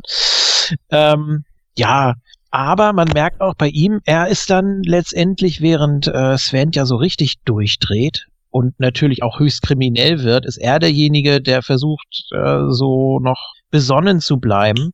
Und er ist dann plötzlich auch der Vernünftige von den beiden, was man am Anfang ja gar nicht so gedacht hätte, aber der wandelt sich natürlich auch ganz ordentlich. Er, er ist wahrscheinlich derjenige, der am meisten reift von den ja, drei männlichen Hauptcharakteren, sage ich mal. Das, das hätte ich am Anfang überhaupt nicht gedacht. Also das war für mich schon eine Überraschung. Womit das jetzt genau zusammenhängt, wie, wie, das, wie das plötzlich dazu kam, ob das jetzt was mit Astrid zu tun hat oder mit der, mit der Situation da überhaupt in dem, in dem Dorf und da bei der Schlachterei. Also ich denke mal, der, ich denke mal, der Hauptgrund war wirklich Astrid, weil es gibt ja da eine Szene, wo, ähm, äh, wo, wo Sven den zweiten, den zweiten Typen in den Kühlraum einsperrt und dann ist dreht ja mhm. Biane ja völlig durch und dann sagt er ja zu ihm so, so ja, äh, jetzt stell jetzt, jetzt äh, was sagt er nochmal genau? Äh, ja, äh, denkst du, das ist jetzt alles Zufall, dass du so ein warmherziges Mädchen triffst, äh, wie, wie deine Ingrid? Und dann sagt er, hä, aber sie heißt doch Astrid. Ja, präzise. Ja. ne? Also ich denke mal, dass er, Sven redet ihm ja auch da die ganze Zeit äh, äh, zu wohlgewollen zu, dass das ja nur daran liegt, dass er jetzt äh, die Astrid kennengelernt hat, weil das Geschäft gut läuft, äh, weil die, weil die äh, im Dorf sich Namen machen und so. Und ich denke, dass, dass äh, Biane in dem Moment dann auch denkt, okay, ähm, vielleicht liegt es wirklich da dran und äh, deswegen kriege ich jetzt auch eine zweite Chance bei einer Frau. Also ganz richtig ticken die beide ja von Anfang an nicht. Klar, ich gebe da dem Julian recht, der Bjarne macht die meiste Entwicklung durch, aber so von Anfang an, das sind ja wirklich irgendwo beides irgendwo Arschlöcher, muss man ja ganz klar sagen. Die ticken ja wirklich nicht ganz richtig. Da ist äh, der Biane, die die beide, also die die äh, Freundin von dem Sven möchte Biane gerne verkuppeln. Dann ist ja am Anfang dieses Picknick, was da ist. Da hat sie dann irgend so eine so eine Unbekannte eingeladen. Ich weiß gerade nicht, wie sie heißt. Und die versucht dann ne, so den Björn ein bisschen ins Gespräch zu kriegen und er antwortet zwar leicht und man zögerlich, man merkt aber so, so richtig interessiert ist er gar nicht. Und sie versucht sich trotzdem weiterhin Mühe zu geben und anstatt dann einfach dankend abzuwinken und zu sagen, du, ist ja nett, dass du das versuchst, wir können auch noch einen schönen Tag zusammen verbringen, aber ich habe da nicht wirklich Interesse. Was macht er? Gibt dir einen Fußtritt. aber ich muss aber dazu sagen, der hat sich aber auch ein bisschen doof angestellt. So, ah, Schlachter, ist das eigentlich schwer, Schlachter zu sein? Ja, das war auch so ein, so ein Kreuzverhör, ne? Vor allem hat sie ihn gefragt, wie viele Tiere er am Tag schafft und er so, oh, ja, so weiß ich nicht, so an die 20. 1100, ne? Und dann zieht er da nochmal am Joint und dann äh, ja, also so völlig banale Fragen und dann so, geh mir nicht auf den Keks und dann gibt er ihr da eben diesen Tritt und sitzt da und tritt mich, sitzt da und tritt mich einfach. Also, ja, es ist oh, herrlich. Äh, sehr gute Szene gleich zum Einstieg. Man weiß sofort, woran man ist, eigentlich bei beiden. Ne? Also man Ja, merkt das- sofort. Das, das äh, Geile ist ja auch, dass Sven ihm sogar recht gibt, ne? Wo dann irgendwie sie sagt so, so ja, mein Gott, was soll denn das? Und es wird dann so, ja, wieso? Ich finde die Reaktion völlig, völlig angebracht. Ja. Aber Herr Wachtmeister, ist doch klar, warum ich aufs Maul gehauen habe. Die hat mich angepackert. Was ist das? Ehrlich, ehrlich. Klasse gemacht. Ich, also mit sowas hätte ich auch nicht gerechnet. Das sind gleich zu Anfang so ein, so ein Ding da reinzuknallen. Ich meine, jeder von uns kennt das ja. Ja, ich, ich meine, sie hat wirklich doofe Fragen. Ja, nein, du musst mal vorstellen, jeder von uns kennt das.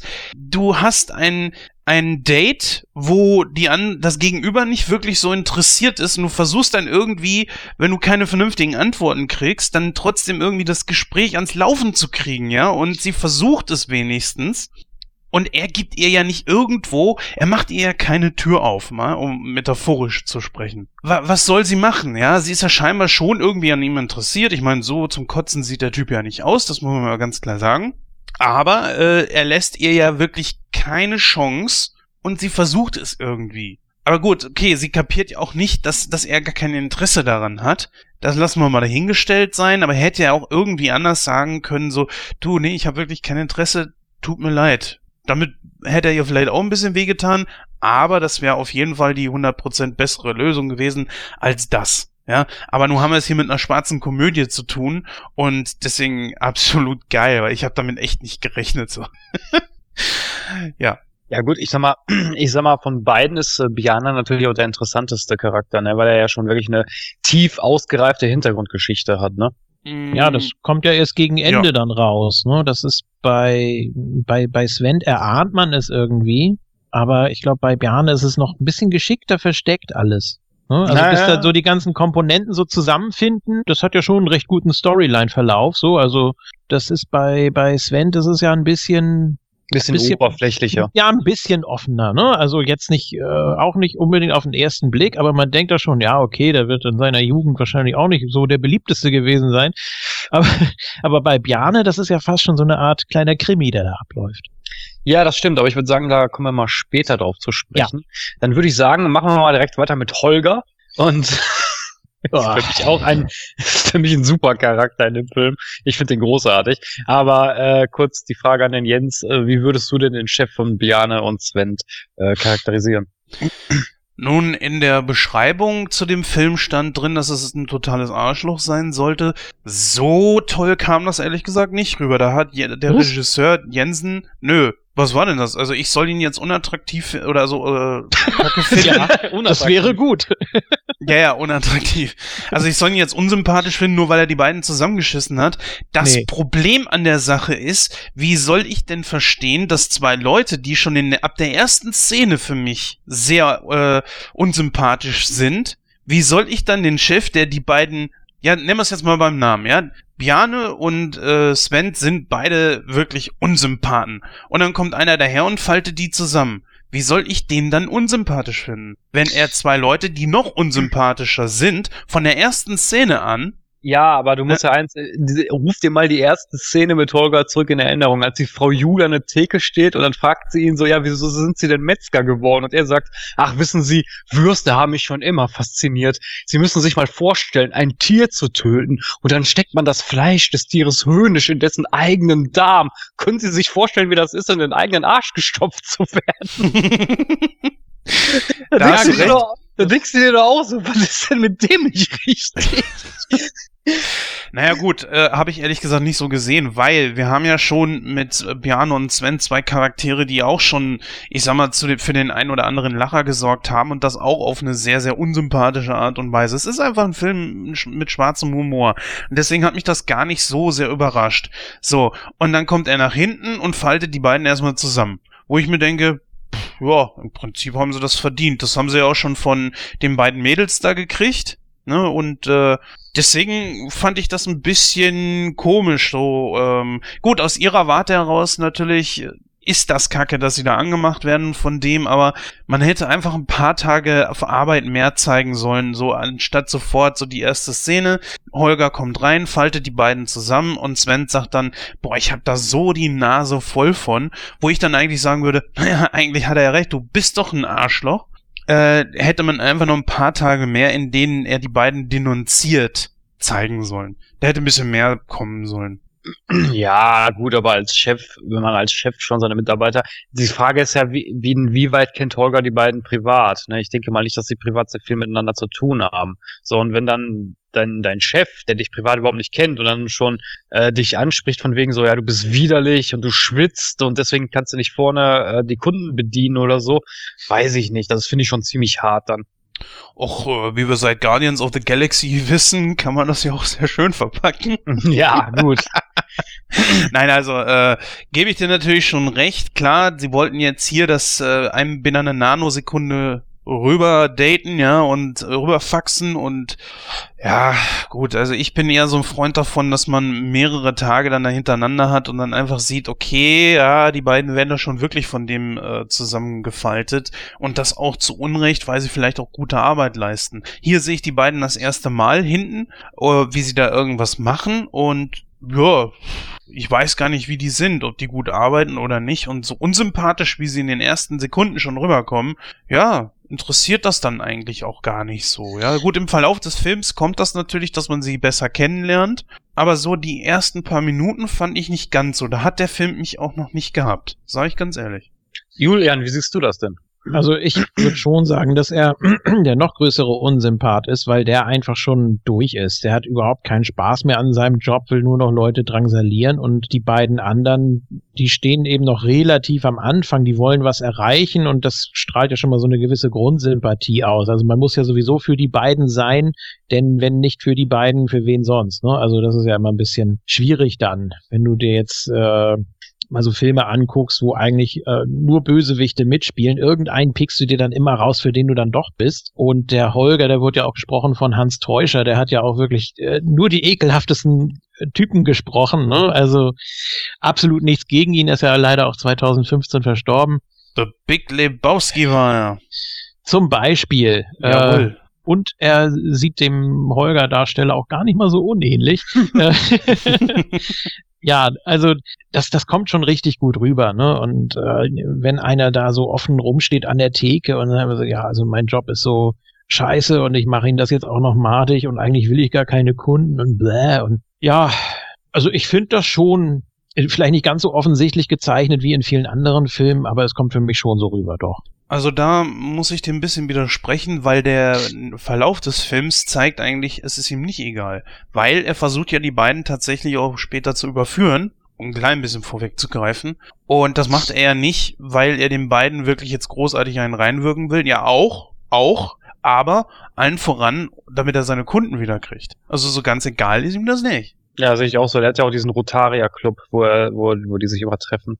Das genau. äh, sagt er ja auch nachher. Ja, aber das macht er dann wahrscheinlich auch eher für, für andere oder einfach nur um Ekel zu sein und so. Eigentlich, seinen Job liebt er ja nicht. Also, aber es ist das Einzige, was er eben hat, ne? Das muss man auch mal so sehen. Das ist ja schon klar, ich meine, recht bitter. Das, Wer hat das nicht mal gehabt? Also die meisten von uns haben wahrscheinlich leider irgendwann mal einen Job gehabt, der nicht so toll war. Hoffe ich jetzt für jeden, dass das äh, natürlich nicht so war im realen Leben, aber die meisten können das bestimmt nachvollziehen, dass man einen Job einfach hat und ihn trotzdem weitermacht, weil ja mangels Optionen oder so, weil man den Job einfach braucht. Und ich meine, der Typ ist selbstständig, ist ja glaube ich sogar die einzige Schlachterei in diesem kleinen Ort. Das heißt, er hat ja auch so eine kleine Monopolstellung dort und deswegen kommen ihm Biane und Sven dann dann natürlich auch schon irgendwo in die Quere und machen ihm dann einen Strich durch die Rechnung. Und besonders als deren Geschichte dann dann noch so gut läuft. Hm, ja. Und besonders auch aus Eitelkeit heraus. Die beiden haben ihn verlassen, die beiden machen eine Konkurrenzfirma auf, die dann auch noch läuft und das kann er als alter Hase, als alteingesessener Hase in diesem Dorf dann natürlich überhaupt nicht ab und versucht dann natürlich auch dagegen zu halten. Das ist ja die, das ist ja die geilste Szene, ne? wo, wo, wo die beiden den Laden aufmachen und er kommt, da steht kein einziger Kunde drin und er kommt so rein. Oh, es wurde da nichts gespart, sehr schön. Ich schieb mich mal gerade an dieser Horde von gut zahlenden Kunden vorbei. Ja, Sprüche hat er drauf. Die, die waren wirklich gut, das muss man schon sagen. Klasse. Ja, dann würde ich sagen, äh, gehen wir mal direkt weiter zu Astrid und ähm, ja, Julian, Astrid. ja, so die typische harmlose, ne? Also die, ja, hat man schon etliche Male in Filmen gesehen, die eigentlich wirklich so ganz normal und so ganz nett und niedlich ist und ja, eigentlich auch immer so an diesen ganzen Macken äh, ihres Gegenparts so vorbeigucken kann und dann auch an die Vernunft appelliert und ja, aber was, was, was bringt ihr das letztendlich? Ne? Also, okay, ganz am Ende schon, da weiß man jetzt auch nicht so genau, warum vergisst sie das einfach alles. Und ich meine, ich hätte da völlig Reis ausgenommen von den beiden, wenn ich da äh, fast äh, draufgegangen wäre. Aber sie sieht das nicht so eng. Das ist eben, das gehört wohl dazu. Oder ja, sie ist schon ein bisschen, ein bisschen naiv, ne? Aber ich meine, man muss sich auch mal umgucken, ne? Auch ihr Vater ist natürlich oh, merkwürdiger Vogel. Und naja gut, man darf ja nicht vergessen, sie ist ja der, der Vater von ihr ist ja dieser der Vorstand von diesem Protaria Club. Ne? Ja, genau.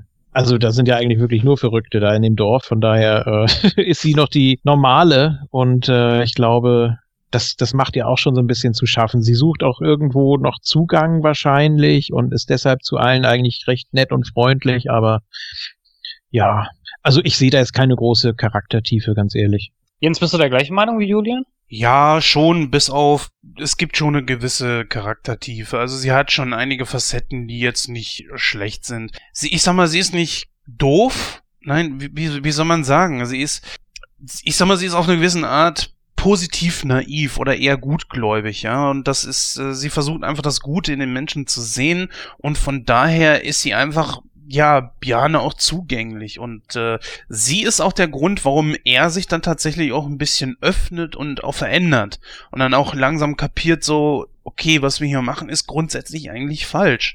Ne, das äh, betrifft ja auch seine Beziehung zu seinem Bruder, da müssen wir ja gleich noch drauf eingehen, was ja eine völlig groteske Situation da war am Anfang.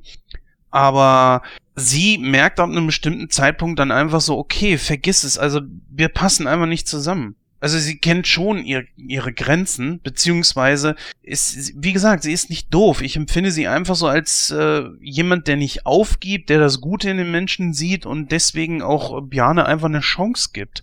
Auch gerne zwei oder drei, ja. Und deswegen gibt sie sich zum Beispiel auch äh, mit Bjanes Bruder ab.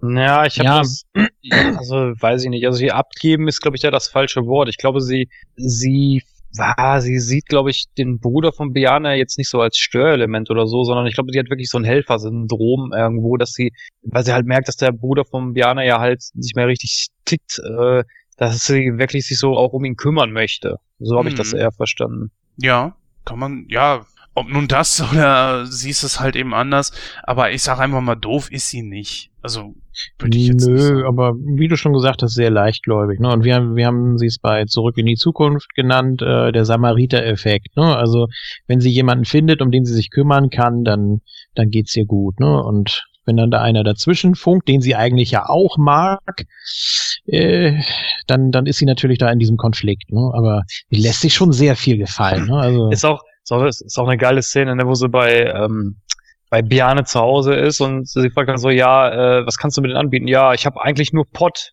Ja, den nehme ich auch mit Milch und Zucker. Ja. ich habe gar keinen Tee. also gut, ich, ich möchte das nur so sagen und oder so oder so in Schutz nehmen. Ja, sie, sie ist einfach über beide Ohren in den Typen verliebt. Und man muss einfach sagen, dann bist du natürlich auch kompromissbereiter, dann bist du einfach auch ein Stück weit blind. Aber das, das ändert sich ja im Verlauf des Films. Hätte sie jetzt einfach so mir nichts, dir nichts, einfach alles mitgemacht, ja, bitte, dann, äh, dann hätte ich echt gesagt, ja, sie ist äh, doof, naiv oder sowas. Äh, nein, sie ist, ich, ich sehe das einfach so, ich sehe das eher so im positiven Sinne, sie ist einfach über beide Ohren in denen verliebt. Dann ist ihr Vater natürlich noch dagegen und was machen natürlich wir Kinder immer gerne, wenn die Eltern dagegen sind, dann machen wir es natürlich erst recht, ja. Kennt man ja. Ja, dann bleibt eigentlich noch ein Charakter, den wir eigentlich ansprechen sollten, und zwar ist das Aigil. Aigil! Furchtbar. Dann würde ich das Wort direkt mal an den Julian übergeben. Oh, ganz unerträglich, ne? Also, boah, so die typische, völlig überzeichnete, geistig zurückgebliebene, geistig Behinderte, wie er ja immer in Filmen dargestellt wird. Ich musste sofort an Doofy aus Scary Movie denken. äh, und noch zig andere Beispiele. Also ja, er bringt alles mit, was, was so ein Charakter auch braucht. Ne? Also ist, wie gesagt, hervorragend gespielt, sage ich gar nichts gegen, aber ist natürlich auch schon für den Zuschauer dann ab einem gewissen Punkt sehr anstrengend. Ich empfand ihn da schon irgendwann als Störfaktor. Wurde relativ spät eingeführt natürlich, weil er ja sieben Jahre im Koma lag und das äh, zieht sich ja auch noch ein bisschen hin, bis er dann plötzlich auf war. Die wollen ihn gerade abschalten und ups, er hat ja Puls und das kann doch nicht sein und dann steht er auf und ja, äh, Hirn geht nicht und also ist wirklich völlig, Hirn völlig, ist kaputt. völlig, völlig äh, völlig absurd natürlich, ne? Und dann lässt man ihn dann natürlich auch alleine durch die Stadt streuen und es ja, dann mit, mit seinen ganzen Tierchen und sowas, die er da verteilt und das, das, das, das, gerade, das, das Nilpferd ist ein Eichhörnchen und also, nee. wo das gerade erwähnt sich die geilste Szene, finde ich, vor allem mit dieser Stoffgiraffe in den Laden reingeht und die Giraffe so bei Sven immer vors Gesicht so, so, so, äh, schlägt und er dann so, ja, du machst mir keine Angst mit dem Tier. Ja. Also-. Was ich euch aber mal fragen wollte, ist das überhaupt möglich? Die wollten die Geräte ja abstellen. Also man muss ja sagen, Eigil ist ja, glaube ich, hirntot, ne? Das war, glaube ich, hirntot, ne? Nein, der Mhm. lag im Koma nur. Oder? Er lag Ach, im nee, Koma. ah, stimmt, stimmt, stimmt, äh, stimmt. Ich glaube, die Schwester sagt, er ist zu 99% Hirntod oder irgendwie sowas, sagt sie, glaube ich. Ja, seit Okay. sieben Jahren, also eigentlich äh, völlig berechtigt, dass man da keine großen Erwartungen mehr hat normalerweise. Ne? Ja, das ist richtig. Aber, und das ist, ist, ja sowieso so eine Sache, ist das überhaupt möglich, dass einer, wenn man die Geräte plötzlich abstellt, aufwacht? Habt ihr sowas schon mal gehört? Das könnte sein, weil ja auch, wenn Leute im Koma liegen, man sagt ja auch, dass die trotzdem ihre Umgebung irgendwie wahrnehmen, wie auch immer das funktionieren soll. Ähm, vielleicht hat ja einer der Hörer damit irgendwie Erfahrung gemacht, ob jetzt aktiv oder hoffentlich nicht passiv, ähm, dass man das irgendwie miterlebt hat, dass, äh, dass Menschen, sobald da irgendwie wieder eine Verbindung zum Leben besteht, und er lag da wirklich nur in dieser, in dieser Halle da rum, und dann kommt da sein Bruder plötzlich und hadert mit sich, was er machen soll. Wäre möglich, dass er das irgendwie mitbekommen hat. Weiß man ja nicht, oder? Glaubt Also ich glaube, es, ich glaube, es, es gibt ja Fälle, wo Menschen nach über zehn Jahren oder so wieder aus dem Koma erwacht sind. Also das, das Ja. ist ja nicht so unwahrscheinlich. Ja, natürlich, klar. Ich fragte mich nur, ob das jetzt wirklich möglich ist, wenn das heißt, er ist eigentlich äh, hirntot beziehungsweise im Koma, äh, dass das plötzlich so sein kann. Theoretisch macht's ja Sinn. Naja, wenn er wirklich mitkriegt, wenn der Körper so mitkriegt, okay, ich, ich kann jetzt nicht weiter in dieser Starre verweilen oder in diese, dieser Situation verweilen, sondern ich muss jetzt einfach aufwachen. Es wird jetzt Tango, wenn du verstehst, was ich meine. Jetzt Tango. Ja, so, so, ja, wenn ich jetzt, also jetzt, jetzt ist echt Zeit, so, so, so, ein- so ein Urinstinkt, Instinkt, so nach dem Motto, wie, dass zum Beispiel ein Baby weiß, dass es unter Wasser die Luft anhalten muss. Irgendwie so, dass der Körper registriert, so, okay, das ist jetzt eine sehr gefährliche Situation, ich muss jetzt aufwachen, ich muss handeln. Naja, wir kommen Ja, nicht gut, auf das, den Nenner. das, Ja, oder das, durch können wir, den- das können wir hier, glaube ich, nicht klären. nee. Oder durch den, durch den Besuch des Bruders. Ich meine, die haben den, äh, was weiß ich, was, was haben die nochmal gesagt? Ach ja, der Das- sagt ja, wir, wir haben ihn, wir haben ihn sechs Jahre lang einen Brief geschrieben und dann sagt er jeden ja noch Monat, so, genau, ja, ja. dann sagt er ja noch so, ja, ich öffne meine Post nicht immer. nicht immer. Also eigentlich Ja, und nie. dann, dann ist er plötzlich da und mal äh, vorausgesetzt, diese Theorie stimmt, dass äh, Koma-Patienten das mitbekommen, äh, dann kann das schon ein einschneidendes Erlebnis in Anführungsstrichen gewesen sein für ihn. Und dass er dann wieder, dass da so ein Impuls kam. Ich weiß es nicht. Das, das meine ich jetzt ernst. Das ist gar nicht so sehr äh, auf, auf eine makabere Komödie gemünzt, sondern wenn ich mir das so vorstelle, wie ist das äh, möglich? Ich weiß es nicht. Wie gesagt, da gibt's also für manche für manche Vorgänge gibt's ja auch keine vernünftige medizinische Erklärung. Aber wie gesagt, ich glaube, das können wir jetzt hier an der Stelle nicht äh, klären. Wir sind ja kein, Mediz wir sind kein Medizin-Podcast. So. ja, dann würde ich sagen, beleuchten wir jetzt mal die Spitzen oder beziehungsweise die Momente des Films und ähm, da möchte ich eine Szene mal herauspicken und zwar natürlich die, wo Sven und äh, Biane sich selbstständig gemacht haben beziehungsweise ihr Geschäft eröffnet haben. Das finde ich eine, gro eine der großartigsten Szenen hier in dem Film. Ähm, Jens, ich glaube, du weißt, worauf ich hinaus, äh, äh, worauf ich anspielen will, oder? Äh, gib mir noch mal einen, Hin noch einen Hinweis. Es ist gab ja mehrere gute Szenen in dem Film. Das schon, aber ich finde die Szene, wo die wirklich ihr Geschäft eröffnet haben und die geben sich da so eine Mühe mit, äh, mit was weiß ich, Mahagoni-Kacheln, eine Band, die da spielt, Sonderangebote und schießt mich tot und kein Schwein kommt da hin. Ja, es gab eine Szene, die ich da nicht so hundertprozentig verstanden habe. Er hatte die Olle da so, so zusammengeschissen, so, ich habe ja auch grüne Ballons. Hä? Moment, grün? Äh, Ja, ich habe Das- die auch ins ist Blau ihm- interpretiert. Und da äh, habe ich mir gedacht, so, äh, weil das ist, glaube ich, später im Film auch nochmal passiert. Ja, und genau. da habe ich mir gedacht, so, ist der irgendwie, hat er eine Rot-Grün-Schwäche oder so? Das kann gut sein. Ja, gut, das war blaue Türkis waren die eher die Ballons, oder? Weiß ich nicht. Auf jeden Fall sieht man dann natürlich, dass Sven einfach ein Mensch ist, der keine Fehler eingestehen kann. Ja, Und also wenn er sagt, hat ist so, dann hat das so zu sein und er ist auch voll, vollkommen uneinsichtig. Sau, sau geil. Ja, was kann denn Sven dafür, dass du die falschen Servietten gekauft hast? die Szene ist so geil. Aber da Auch sieht man auch wieder, sie halten einfach zusammen. Und das, das finde ich schon mal ganz gut. Auch dann natürlich, dann kommt ja diese einschneidende Szene, das ist ja auch mit in dieser Szene mit drin, wo die dann nachher in den Kühlraum rübergehen und der äh, Elektriker, der Elektriker äh, werkelt da rum und Sven schließt die Kühltür, ne? Das ist ja so der Aus oder der Schlüsselpunkt eigentlich, womit das Ganze anfängt. Ja gut, da war es ja noch ein Versehen. Aber das ändert sich natürlich schnell. Aber ich fand die Begründung auch so komisch, ne? Dass er dann irgendwie sagt so, er sitzt ja dann da, merkt er, merkt er, dass er den da eingesperrt hat und äh, das, das ja, war, er war natürlich auch erstmal schockiert, der Sven. Und äh, dann kommt ja Beane zu ihm und sagt, ja, was ist denn los? Und er sitzt ja auch völlig aufgelöst auf dem Boden und sagt dann, ja, äh, äh, ja, ich, äh, ich, ich, ich habe ihn aus Versehen da eingesperrt und er ist erfroren und bla bla bla. Und äh, Beane sagt dann noch so, ja, wir müssen die Polizei rufen, das war ein Versehen und so. Und dann sagt der Sven direkt, ja, nee, ich habe ihn in die Knochenmühle gesteckt. Oh. Ich meine, das ist doch nicht die erste Reaktion, die man macht bei sowas, oder? Ja, Ja. Ist, ich, also ich hätte natürlich auch Schiss so, äh, man könnte natürlich auch irgendwas reininterpretieren, weil dass der Typ da nicht merkt, dass äh, er eingeschlossen wird, ob das die Polizei wirklich glaubt? Also da- das wäre, ich, ich meine, ich weiß nicht, was, was, was für Gedanken gehen einem, einem vor, wenn man plötzlich da jemanden findet und merkt so, der ist wegen mir gestorben. Und was mache ich jetzt? Rufe ich jetzt die Polizei? Ich habe ja nicht wirklich was gemacht, weil das war ja fahrlässig.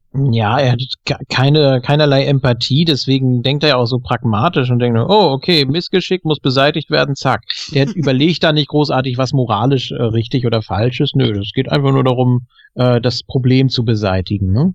Genau. denke ich. Ja gut, das stimmt, dass er ein bisschen äh, lethargisch und äh, empathielos wirkt, das schon. Da gebe ich dir recht, Julian. Also das kommt auch eigentlich ganz gut rüber in dem Film. Er kann generell ja sehr wenig mit Gefühlen anfangen. Aber ich finde dann aber auch die Idee, den, den, äh, beziehungsweise wie man dann auf die Idee kommt, den Elektriker, ich meine, gut in eine Knochenmühle stecken, damit halt die Leiche verschwindet, okay, von mir aus. Ne, aber dass man den dann auch noch in Scheiben schneidet und verkauft. Und dann auch noch so einen blöden Namen. Ich nenne sie Killer Yiller. Ja. Er hat, äh, er hat ja die erste nicht in Scheiben geschnitten und dann, oder doch? Nee, nee, Ja, er hat ja, ach nee, stimmt, stimmt. Er hat ja erst, erst als Holger in den Laden kam, äh, hat er ihm ja das Fleisch von dem, von dem äh, Elektriker angeboten, weil ja nichts anderes da war. Ja, bis dahin hätte man auch noch so als Zuschauer sagen können, okay, das ist moralisch überhaupt nicht vertretbar, aber auf eine gewisse Art und Weise ist es ja natürlich auch nachvollziehbar. Also er wollte ja seinem Chef da jetzt wirklich mal einen reindrücken. Ja, okay, also was er gemacht hat, er hat wahrscheinlich irgendwie im Affekt gehandelt oder so. Das kann man vielleicht noch auf einer gewissen Art und Weise durchgehen lassen. Aber ja, dass er natürlich auch nicht die Reste verkauft hat, ist äh, Ja, aber nur weil die so gut ankam, ne?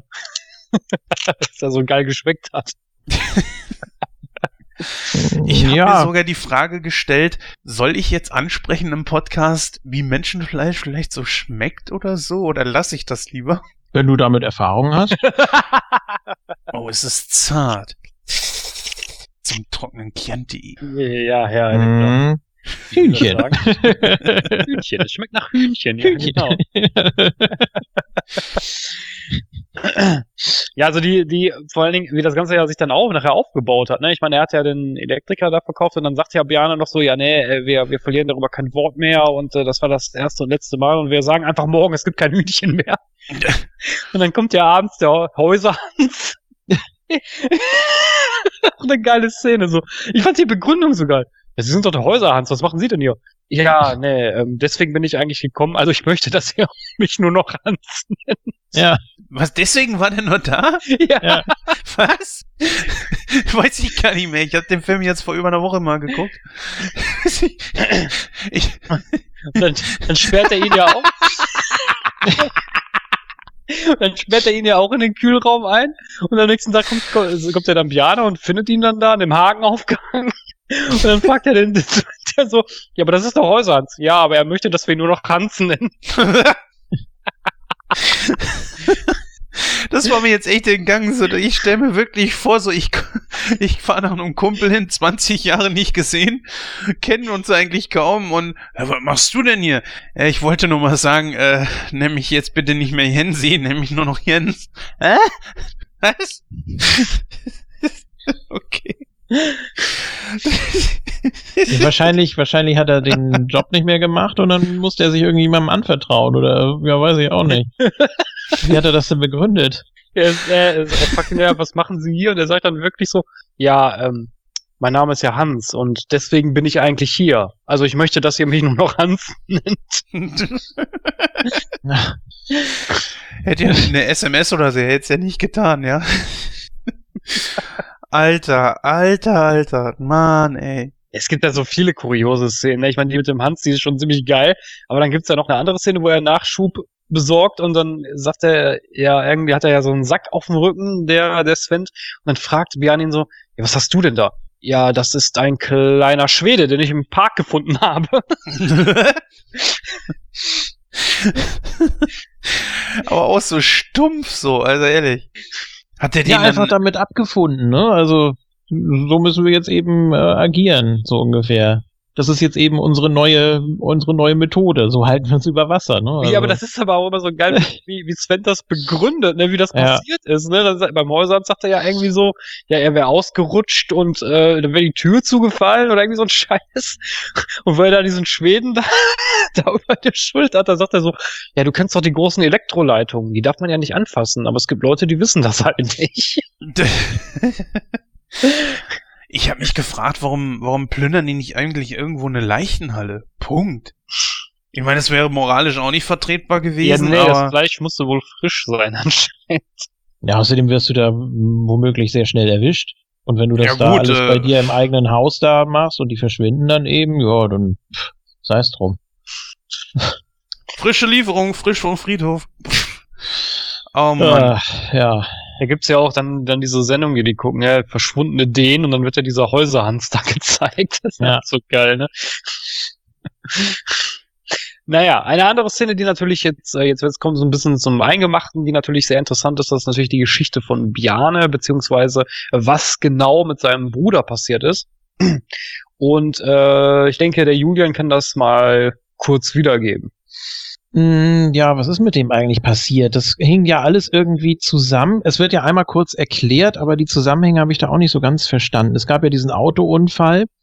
Äh, die Frau von Bjane und die Eltern, glaube ich, ne, sind dabei gestorben.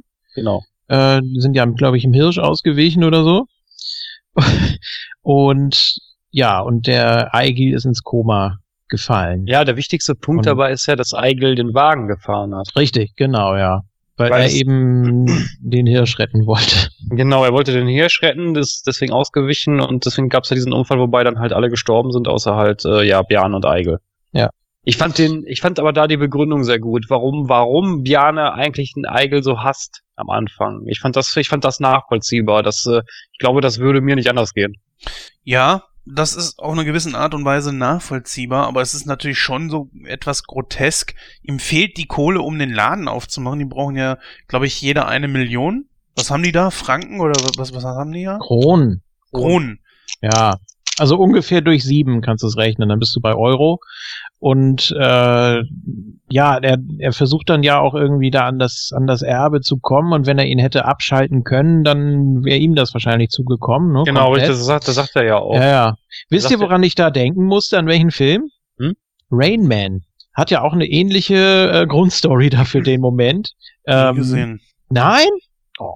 Ja, ich hole momentan viele Filme nach, kann ich auch Ja, das solltest, solltest du auf jeden Fall machen. Also da geht's ja auch darum, dass hier, äh, ich kenne die Namen der Charaktere äh, zwar nicht mehr, aber Tom Cruise ist ja der, der Bruder von Dustin Hoffman in dem Fall, der ja autistisch ist und der versucht ihn ja eigentlich auch nur ja irgendwie äh, loszuwerden oder insofern zu beeinflussen, dass ihm äh, das Erbe zusteht und ja, dann entwickelt er natürlich doch noch die äh, völlig natürlichen Gefühle dann. Ne? Also ich habe ihn auch lange, lange nicht gesehen, aber das ist natürlich auch so dieses typische Familiendrama, wo das Ganze dann so Mhm. langsam hochkocht und den Zuschauer auch sehr gut mitnimmt. Ne? Also können wir auch mal besprechen.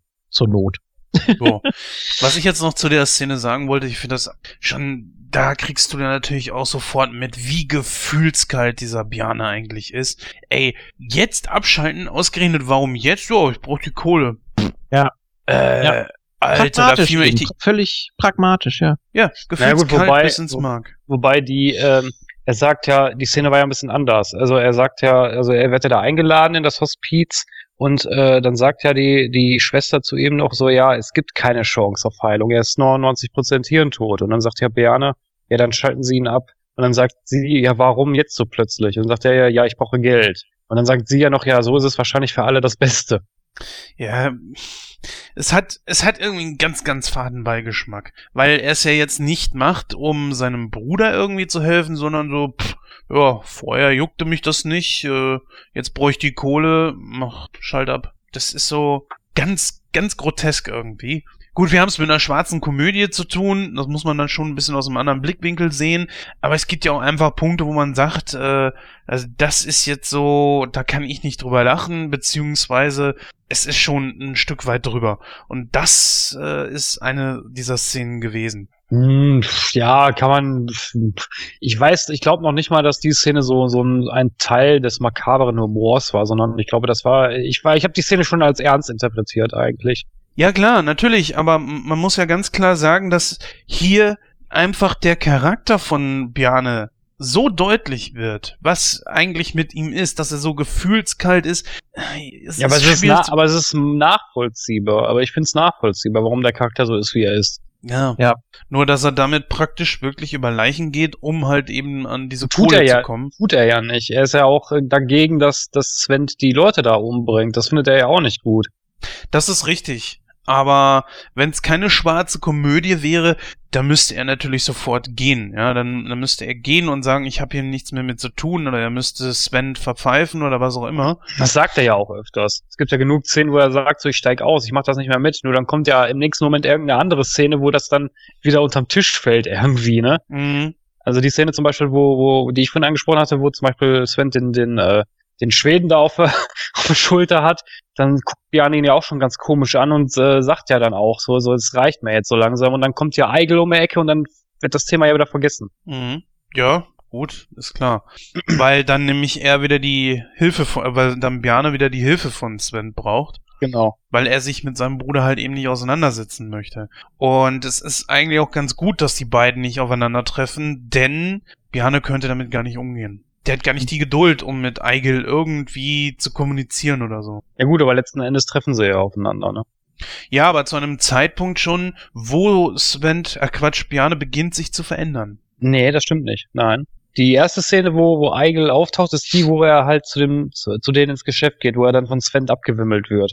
Mhm. Und äh, dann schenkt er ihm ja auch noch immer jedes Mal diese, diese komischen Tiere da, die er immer bei sich hat. Ah ja, Und- und die Szene am Auto. Ja, ja, hast recht. Genau, und die Szene am Auto. Und dann, äh, dann steht er ja eines Tages wieder da und dann sieht er ja auch Biane. Und dann äh, kommt ja die Konfront, dann kommt es ja zum Konflikt zwischen den beiden. Ich glaube dann, ich glaube, Biane schlägt ihn sogar. Ich weiß das jetzt nicht mehr so genau, aber ich meine, er, er tritt ihn, glaube ich, oder ja, das so. ist sowieso die kleinste Geschichte, dass alle immer vors Schienbein tritt. er tritt sie weg. Genau, Ja, ja, stimmt, genau, genau, er tritt ihn vors Schienbein und sagt er noch so, aua! Ja, geil, einfach geil. Ich fand's lustig. Weil er tritt ja wirklich alle so weg. Das macht er ja, glaube ich, dreimal in dem ganzen Film. Mhm. Bei dieser Ollen da, bei seinem Bruder und noch irgendjemandem. Ich weiß gerade nicht wem. Ich glaub, ma- mach, macht er das nicht einmal bei Astrid auch, meine ich? Gute Ja, aber weiß, weiß ich jetzt nicht mehr so genau. Kann aber sein. Wo die dann in dieser Höhle sind oder was das da war. Mm, Ja. Hm. Da erinnere ich mich jetzt gerade nicht, aber ja, kann sein. Das ist so eine Macke von ihm. Tja. Kommt Bjarne nun? Nein, Bjarne kommt nicht. Man muss ja Du sagen. bist, du bist da bedenklich dicht dran, stelle ich fest. Also, das ist, Ich habe den Film auch schon öfters gesehen. ja, das merkt man. Also man- nicht. Gehirn geht nicht. Ja.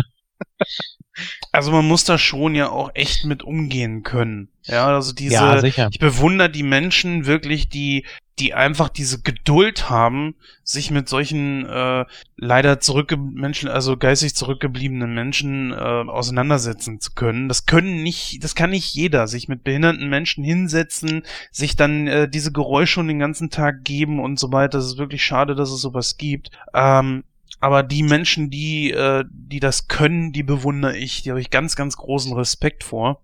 Weil das ist nicht einfach. Das ist echt nicht einfach. Nee, Ja, auch nicht. Das äh, sehe ich genauso wie du, Jens. Also ich könnte sowas auch nicht, bin ich ganz ehrlich.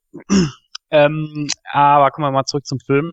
Ähm, ja, jetzt, letzten Endes ist es auch eine sehr wichtige Schlüsselszene, nämlich die, wie die eigentlich darauf gekommen sind, dass äh, Bjarne und Sven da eventuell Menschenfleisch äh, andrehen. Nämlich das ist die Szene mit Holger und dem Vater von Astrid. Äh, Jens, kannst du dich noch genau daran erinnern, oder kannst du dich noch daran erinnern, wie, wie das letztendlich, ja, die, wie, oder wie letztendlich die Vermutung geäußert wurde, dass das Menschenfleisch sein könnte?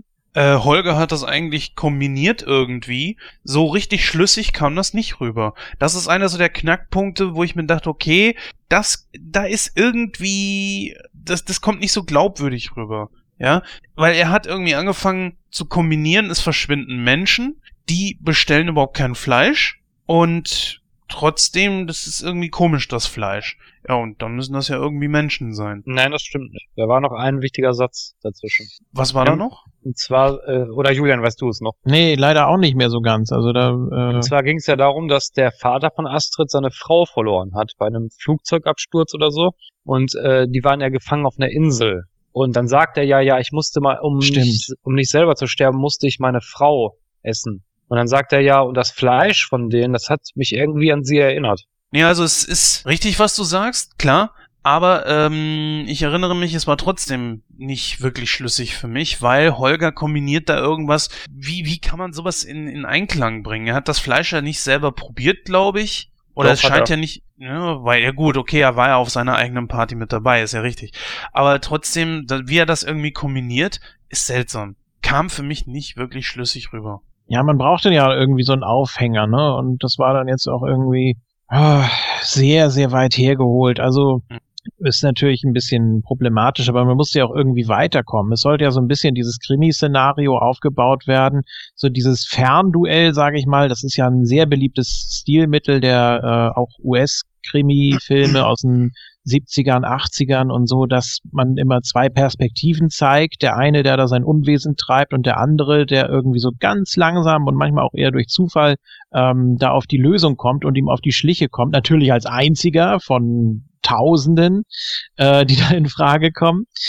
Äh, und erst ganz am Schluss gibt es so diesen Showdown und äh, ein bisschen, kleines bisschen ist es hier auch so aufgebaut, hm? finde ich. Ja, definitiv. Kann man, kann man so sehen. Ja, dann würde ich sagen, kommen wir mal langsam zum Showdown des Films. Und zwar ist es ja so, dass Eigel die toten Hühner in der Mülltonne findet und äh, das, er fängt ja dann an zu weinen und er kann das ja gar nicht gutheißen, dass äh, Biane oder, oder Sven natürlich Hühner umbringen. Und äh, dann passiert es eines Abends, dass er mit Astrid, äh, ja, ich glaube, Jane zur Rede stellen will und sie gehen dann in die Schlachterei und äh, sie suchen ihn dann halt und Sven sagt dann, ja, er ist im Kühlraum. Was macht er? Er sperrt Eigel und Astrid in den Kühlraum ein. Ja, das, du, du hast so gesagt, du willst ihn nicht mehr sehen. Ja. Sehr bitter, ne? ja, was macht man? Dann bringt man sie natürlich um. Ja, Und was macht er noch? Stellt die Musik ganz laut auf und putzt den Laden dann erstmal, wo ich mir auch so gedacht habe, so, ey, was? Ja, aber ist ja die große Frage, kann Sven nicht die Leute selber umbringen? Hat er nicht wirklich jeden, zum Beispiel auch diesen kleinen Japaner, Chinesen oder was das war, hat er, oder Koreaner, hat er den nicht auch erst in den Kühlraum gesperrt? Nein, den, den, den hat er nicht in den Kühlraum gesperrt, den hat er, also so wie das, er sagt ja nur, es gibt diese Elektrostromleitung und man soll die nicht anfassen und einige Leute Mhm. wissen das nicht. Ich vermute mal, dass er ihn dagegen geschubst hat. Hm, ich weiß es auch nicht mehr genau. Es gibt ja auch eine andere Szene, wo er mit seinem neuen Wagen davor fährt und hat er ja auch eine Leiche im Kofferraum. Dann, Ja, dann, versucht, nicht? dann, dann, dann, dann versucht er davon ja noch abzulenken und sagt äh, irgendwie so, ja, der Wagen ist fast ganz grün irgendwie oder so. Er ist fast ganz grün. Das war genau das ist die Szene, die ich meinte vorhin mit so hat er irgendwie eine, eine Rot-Grün-Schwäche oder so oder kann äh, Blau und und Grün nicht so richtig unterscheiden, weil er hält den blauen Luftballon für grün und das Auto, das eigentlich ja mehr so blau ist, hält er auch für grün. Hä? Ja, fast grün. Kann, Also- ja, der, er es ist Mhm. fast ganz grün. Der, der Typ, der läuft echt nicht auf allen Zylindern, ey. Da ist irgendwas ganz, ganz cool. Da ist nichts koscher bei dem. Naja, auf jeden Fall sperrt er dann die beiden in den Kühlraum und dann kommt natürlich Biane dazu und befreit sie und äh, dann ist Astrid natürlich erstmal total sauer. Das stimmt, Ja, auch, auch eine, eine starke dramatische Szene eigentlich. Ne? Sie sitzt da an der Tür und Eigil, man denkt erst, er stirbt, ne? weil er da ja wirklich so zusammenklappt, da, ich glaube, mit dem, mit dem Schweinekopf, den er da noch in der Hand hat und anguckt. Und äh, dann kommt Bjarne ja rein und geht gerade wieder und sie haut dann mit dem Hinterkopf an die Tür und das hat ihr dann ja letztendlich das Leben gerettet. Ne? Also Und dann, Ah, ich- dann sagte, sagte Sven der noch so, boah, stellt euch doch nicht so an, war doch nur ein Spaß. Ja. ähm, jetzt müsst ihr mir mal gerade helfen, das weiß ich nicht mehr so ganz genau. Wie sind die beiden letztendlich wieder zusammengekommen? Das weiß ich jetzt gerade nicht. Wer denn? Biane und, äh, Und? Astrid. Ja, Biane und Astrid. Ja, eben, das ist nämlich auch so ein Plothole. Da, äh, es gibt ja nur diese letzte Szene da am, an dem Pier, da an, äh, an dem Anleger. Und sie kommt dann einfach dazu und es ist alles wieder schön und ja, weiß ich nicht. Also da muss es wohl auch noch irgendeine Aussprache gegeben haben oder Aber sie die, sie, die einfach, sieht man nicht, was ne? Die sieht man aber nee, nicht. Nee, ne? nee, nee, nee. Also es ist einfach, äh, ja, dazwischen liegt ja eigentlich nur noch diese Lebensmittelprüfung. da, Ach ne? ja, genau. Nur, Und- äh, stimmt, ich erinnere mich, da kommt ja diese Lebensmittelprüfung und dann, dann, die, die der Holger da angeschleppt hat. Und Mhm. äh, dann sagen die ja noch so, ja, wir haben nichts gefunden, außer, außer ein paar Joint in der Ecke, aber die findet man ja überall. Ja. Hab den Löffel gefunden, Herr. Nein. äh, Aber das Geilste ist ja, warum das Fleisch so gut geschmeckt hat, ne? Könnt ihr Ja. euch da noch dran erinnern? ja, sicher. Ich, ich habe mir von Anfang an gedacht, so Fleisch ist ja generell von Natur aus sehr geschmacksarm. Und hm. ja gut, natürlich klar von Fleisch zu Fleisch unterschiedlich, aber es hat ja nie so, dass man sagen könnte, das ist jetzt so eingehend für den Geschmack, dass es wirklich am Menschenfleisch liegt. Also ein gutes Rind, ein gutes Rind braucht nichts als Ergänzung. das stimmt. Also, tut mir leid. Dann, dann, hast du noch nie, dann warst du noch nie im Steakhouse, Jens. Aber ums abzukürzen, ich habe schon wirklich vermutet, dass es irgendwie an Gewürzen oder sowas liegt. Ja, ja. An die Marinade habe ich jetzt nicht wirklich noch gedacht, aber ich hatte sie im Hinterkopf. Also ich war nicht so überrascht. Ja, ich habe auch erst überlegt, dass die, die stand da ja noch irgendwie da äh, äh, hinten rum und äh, dann probiert er da ja noch irgendwie und so, hm, ja, okay. Aber dass es dann äh, gar keine Rolle mehr gespielt hat, welches Fleisch, das ist natürlich schon der Hammer, ne? Also, wenn man sich das mal so überlegt, das, dieses ganze Drama, da hätte man sich auch schenken können eigentlich.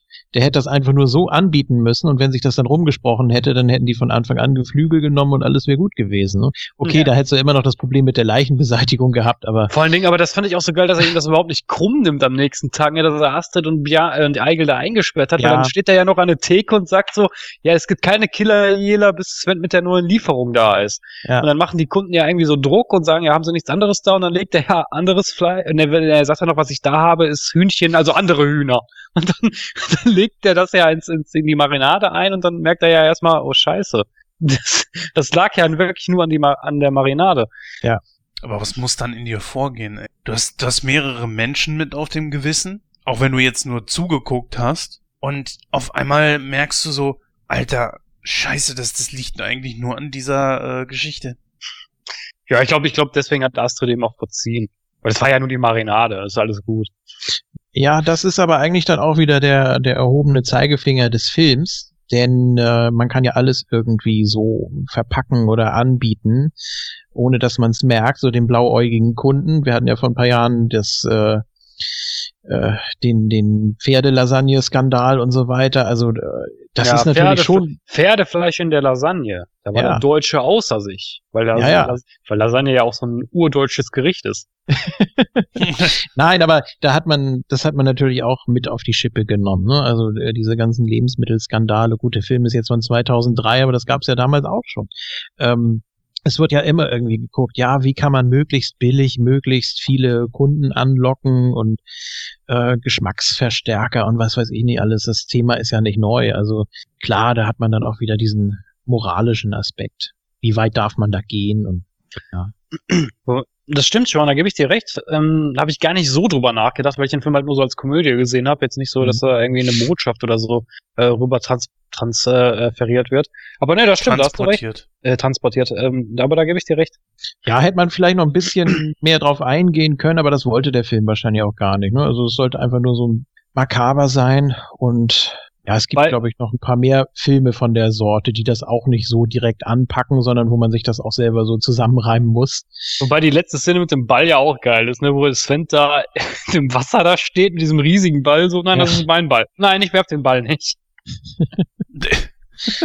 Ja, also ist natürlich ein absolutes Klischee und Hollywood-Ende, ne? Also, ach, alle haben sich vertragen, da alle vier, die spielen jetzt da zusammen und das Wetter ist plötzlich schön da in äh, Svendborg, heißt der Ort, glaube ich sogar. Und alles ist ganz toll und äh, die Musik ist plötzlich, und müssen wir auch noch drauf eingehen, die Musik ist sehr, sehr passend zu allen Szenen. Fand ich, fand ich großartig ausgewählt. Wiederholt sich natürlich, aber ist schon eine sehr gute Untermalung. Und am Ende ist es dann eben, ja, ein ganz anderes Bild, eine ganz andere Atmosphäre und alles ist ganz toll, weil es eben an der Marinade lag. Wahnsinn. ja, eigentlich haben so alle ihre Dämonen durchbrochen. Sven wollte unbedingt erfolgreich sein. Er hat seine Marinade gemacht und er hatte jetzt auch, glaube ich, so ein Techtelmechtel mit dem Mädel, was der Björn am Anfang da getreten hat. Also für ihn ist das gut ausgegangen, sein Geschäft läuft gut, sie müssen keine weiteren Morde mehr begehen.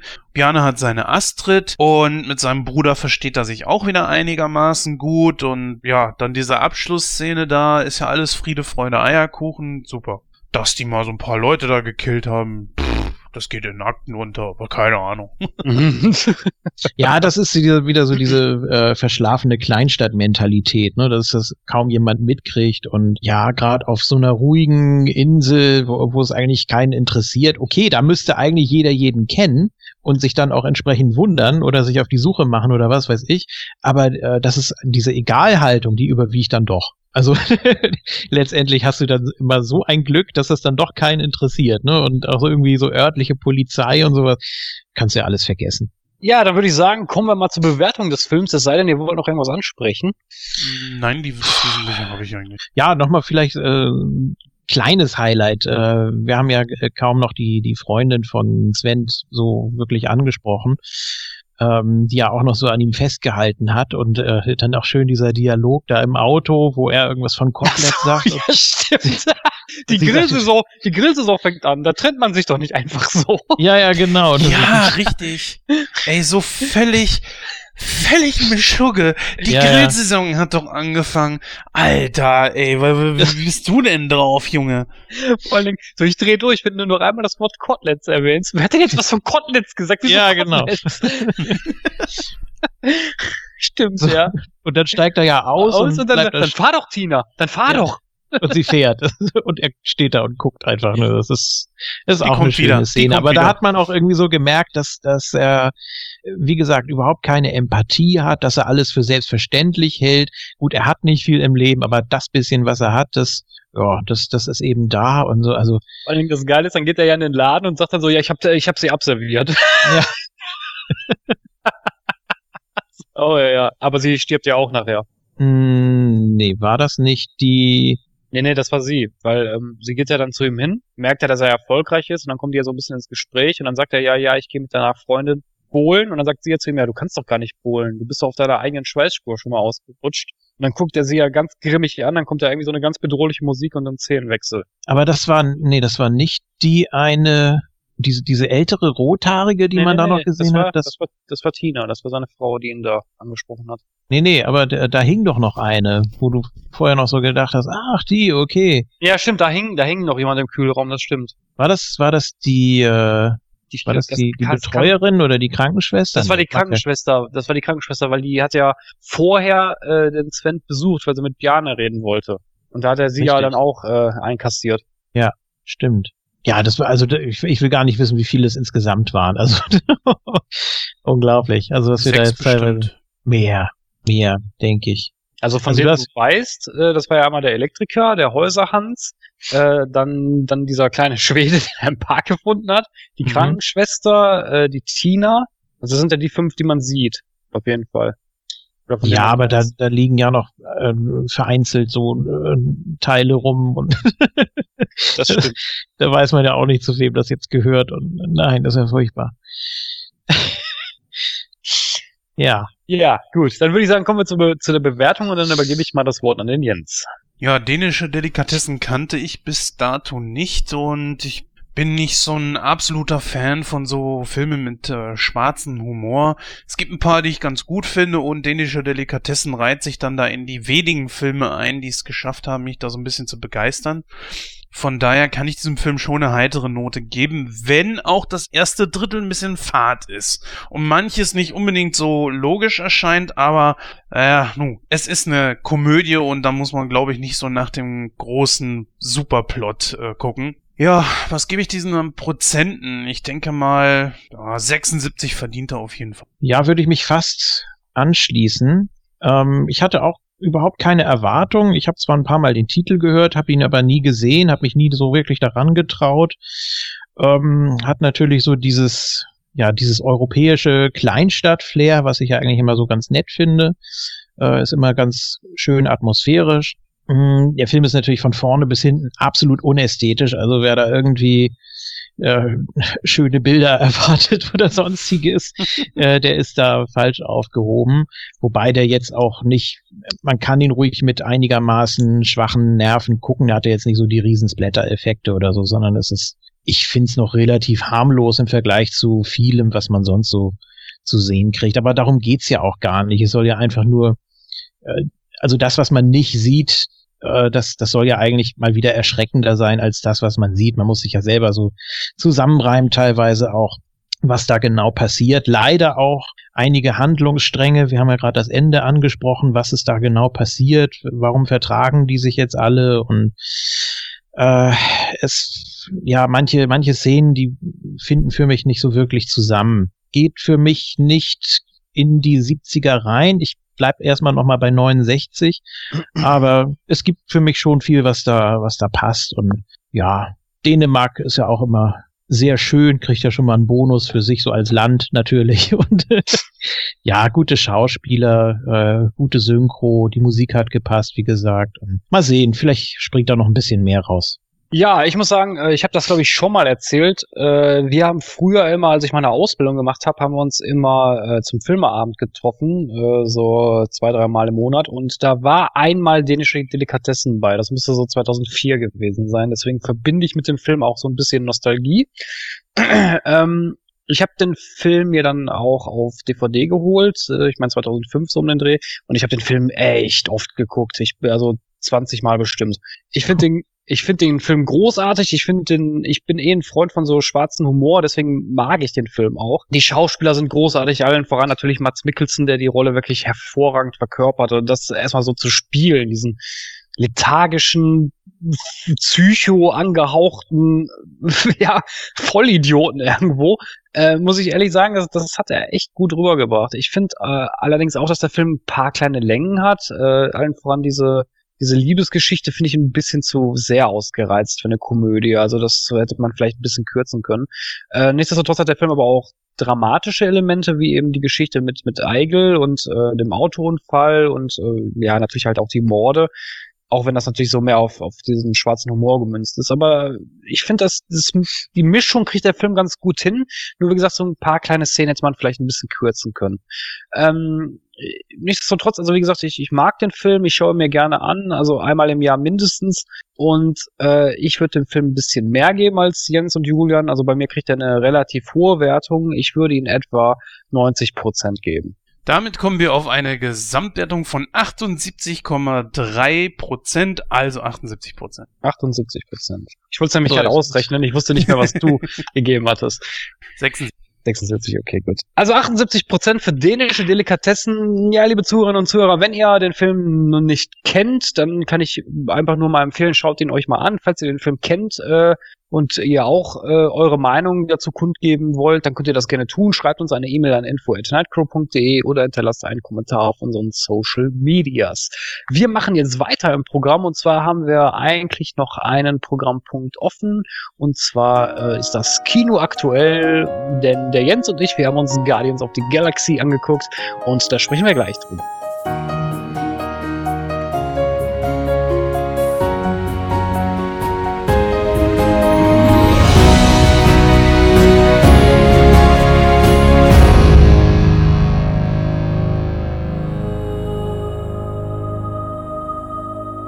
Ja, liebe Zuhörer und Zuhörer, da kommen wir zurück zu Kino aktuell und ähm, ja, wie ich bereits anmoderiert habe, haben Jens und ich Guardians of the Galaxy geschaut und ähm, ja, Jens, Guardians of the Galaxy Volume 2 wie war's denn?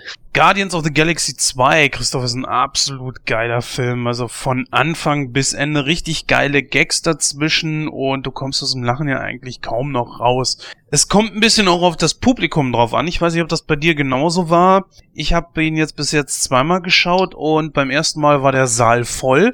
Da sind wirklich äh, auch bei den kleinsten Witzen Lacher durch den Saal gegangen, die einen dann auch ein bisschen animiert haben, dann mitzulachen und so weiter und dann kam das einfach besser rüber. Beim zweiten Mal waren nicht ganz so viele Leute da, da waren wir dann nachmittags drin, weil wir mit äh, Kollegen drin waren und äh, der hatte so ein, einer hatte seine Tochter dabei. Und ja, deswegen sind wir dann nachmittags gegangen. Weiß nicht, ob das daran lag, kann ich nicht hundertprozentig sagen. Es waren auch einige Witze natürlich dabei, das sieht man ja schon im Trailer, dass äh, da viele Anspielungen auf die 80er Jahre sind, wie bereits eigentlich auch schon im ersten Teil.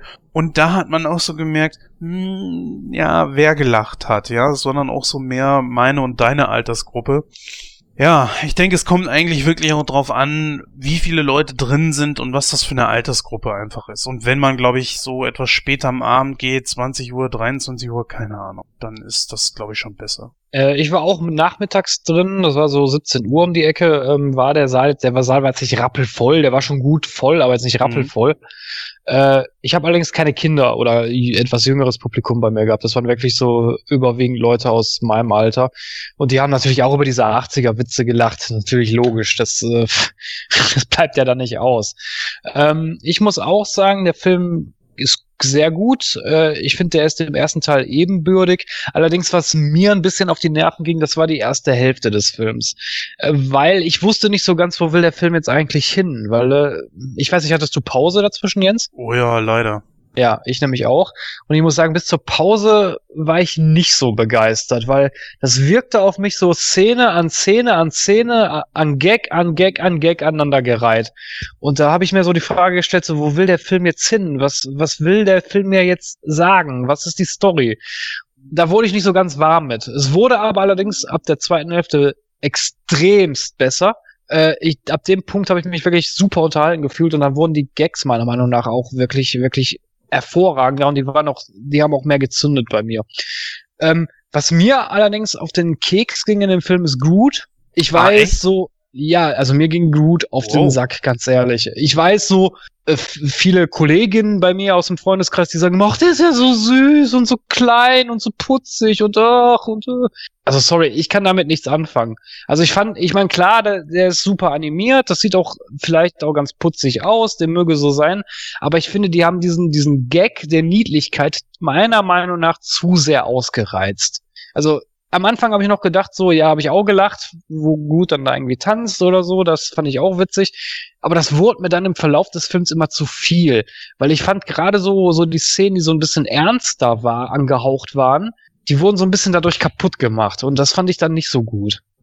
Ja, da gebe ich dir recht, das sehe ich nämlich hundertprozentig genauso, dass in bestimmten Szenen, die sehr, sehr äh, gefährlich sein sollten, dass genau das halt eben das auch ein bisschen kaputt gemacht hat. Das hätte man lassen sollen. Die Gagdichte ist natürlich unglaublich hoch, manches verpufft auch ein bisschen, So, so nach dem Motto, du hast den Regisseur im Nacken sitzen und der haucht dir dann die ganze Zeit ins Ohr. Ist witzig, ne? Witzig, ne? Guck mal, guck mal, ist witzig, ne? ne? das meiste ist auch witzig, das will ich auch gar nicht sagen. Aber wenn dann plötzlich da so ein Gott ist und, und, und alle sind dann da irgendwie in Lebensgefahr und dann immer so noch, noch einen dummen Spruch dazwischen oder so. Es gibt ja eine Szene, wo, äh, die kennt man aus dem Trailer ja, wo Groot dann ähm, immer den falschen Knopf drücken möchte und dann, dann, dann ähm, Rocket dann fragt so, ja, hast du nicht ein Klebeband? Und dann ist ja Kult die ganze Zeit am Hin und Her fliegen und äh, fragt dann nach einem Klebeband. Okay, das ist witzig, ja, passt auch. Aber es gibt einfach so Szenen, da sind ich weiß nicht, wie viele hunderte von diesen Raumschiffen, von diesem goldenen Volk, ich weiß gerade nicht, wie die heißen, und man denkt sich einfach so, eine absolute Übermacht und nein, auch da werden noch Witze gerissen. Oder halt, äh, das ist jetzt kein Spoiler, ich glaube, das kann man ruhig erwähnen, dass die vor diesem Volk am Anfang des Filmens äh, flüchten und fliegen da durch ein Asteroidenfeld. Und dann nimmt mal einmal Peter die Kontrolle über das Raumschiff und dann mal wieder Rocket, weil sie sich da gerade irgendwie streiten. Und man denkt sich so, man sieht im Hintergrund, wie diese Raumschiffe von dem Volk mit goldener Haut immer gegen diese Asteroiden da prallen und zerschellen.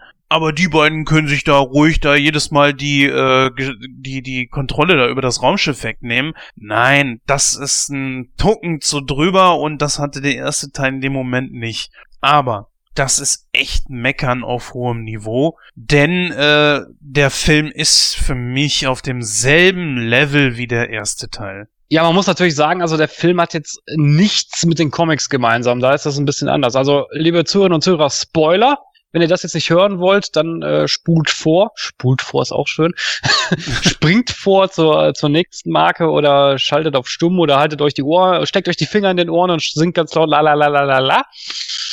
Ähm, und zwar ist er hier der Vater von Peter, der taucht ja in dem Film auf und äh, der wird in dem Film jetzt komplett anders dargestellt. Also in den Comics äh, ist das jetzt kein, kein Gott oder kein, kein übernatürliches Wesen in dem Sinne. Äh, in den Comics ist das mehr so ein König eigentlich, der einen Plan oder der mehrere Planetenföderationen regiert. Äh, ich weiß, das sage ich selten. Ähm, in dem Fall fand ich das aber nicht schlimm, weil sonst sage ich ja immer, hält nicht in den Comics, das ist scheiße. Das fand ich aber in dem Fall fand ich das nicht schlimm, weil ich fand das gut dargestellt, weil das hat ja auch gepasst als als Filmversion dieses Charakters. Ja, Finde ich schon, obwohl das natürlich auch so eine Geschichte ist, die schon ein bisschen ausgeleiert ist, weil äh, warum können nicht zum Beispiel mal die Protagonisten irgendwelche Leute sein, die nicht irgendeine so Geschichte äh, hinter sich haben, ja, aber okay. Das ist Wobei ich auch sagen muss, auch hier wieder Spoiler. Ich fand den Charakter von ähm, Yondu hier sehr gut ausgearbeitet. Ja, das ist kein Spoiler. Ja, aber bei Spoiler kommt jetzt, was ich jetzt sage. Ach so. Und zwar, ähm, man denkt ja so, erstmal so, boah, das ist so ein unsympathisches Arschloch, den kann ich nicht verfolgen, ich hasse den. So ging es mir im ersten Teil, im zweiten Teil am Anfang auch so ein bisschen. Aber ich muss sagen, die haben das hingekriegt, dass der zum Schluss wirklich sympathisch wurde. Äh, ja. Auch hier jetzt wieder Spoiler, also ich glaube aber jetzt haben die Leute verstanden, ab hier ist jetzt so ein bisschen Spoiler-Part. Äh, die Beerdigungssituation am Ende war richtig, richtig klasse gemacht. Also ich hatte ja. auch schon so ein bisschen Pippi in den Augen. Also der Film macht wirklich unglaublich viel richtig. Paar kleine Sachen falsch, ja, aber ich glaube, die, die kann man denen irgendwo verzeihen. Und äh, natürlich, ich glaube, Stan Lee hat hier die längste Szene. ja, zweimal sogar, ne? Zweimal sogar, ja. Ja, stimmt. Und vor allen Dingen, es ist, glaube ich, wenn mich nicht, wenn ich mich nicht täusche, die erste fortführende, weil er war ja der FedEx-Bote in äh, war in, das Avengers äh, 2? Genau, richtig. Ja, und das wird ja hier jetzt mal fortgeführt. Genau, da wird er, er sagt ja irgendwie so, ja, ich war vorher FedEx-Boot oder FedEx-Boot oder irgendwie sowas sagt er, glaube ich. Ne? Ja, er war vorher bei FedEx, ja. Ja, genau. Und jetzt hänge ich hier mit euch Typen rum. Mit euch, äh, ja. was sagt er nochmal? Mit euch äh, Kanisterköppen oder irgendwie sowas, sagt er, glaube ich. sowas, ja. So unglaublich, wie alt der Mann mittlerweile ist. Er ist ja weit über 90 Jahre alt. Ich glaube 93, 94 Jahre alt. 96. Boah. Ey, und macht das immer noch mit und er sieht ja für das Alter gar nicht danach aus. Wo nee, ich überhaupt mich, nicht. Nee, nein, nein, ja gut, man sieht natürlich schon, dass er aussieht wie 60, 70 aber nicht wie, wie äh, Mitte 90. Das, das muss man mal ganz klar sagen.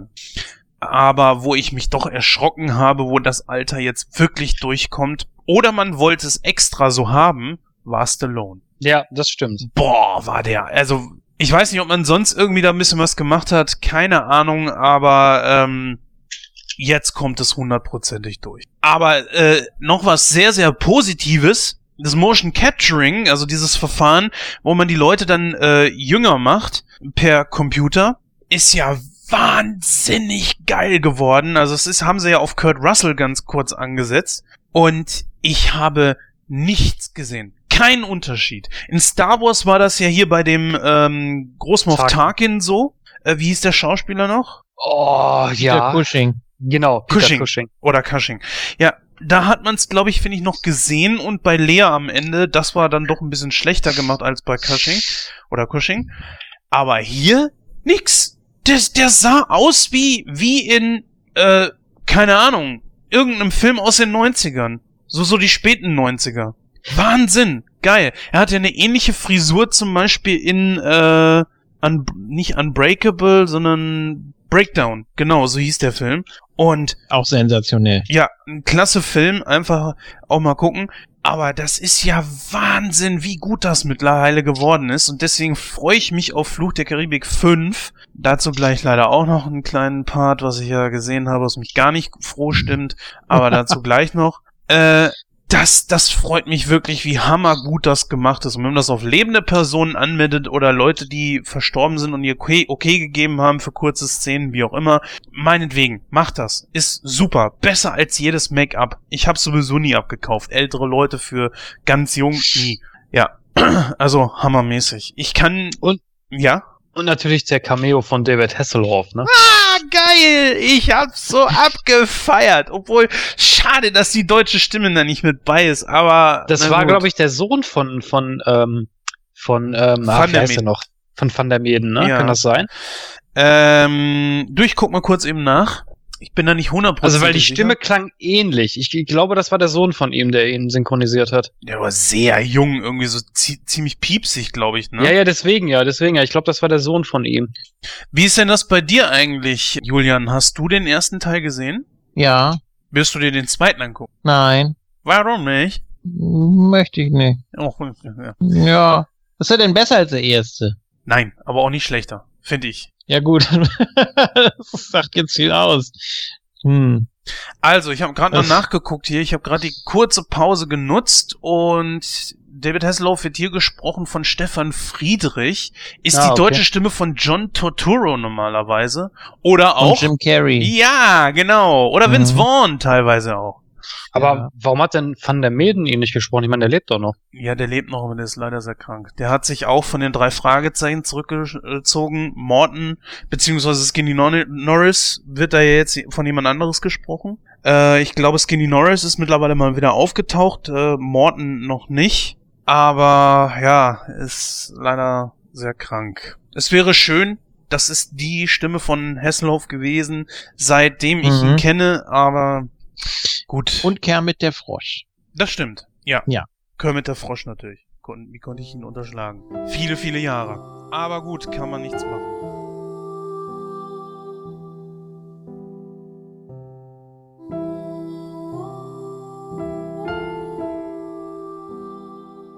Hallo, liebe Hörer.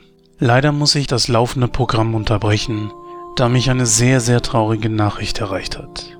Ihr habt gerade die Diskussion zwischen Christoph, Julian und mir gehört, wo wir über David Hasselhoffs Cameo-Auftritt in Guardians of the Galaxy 2 gesprochen haben.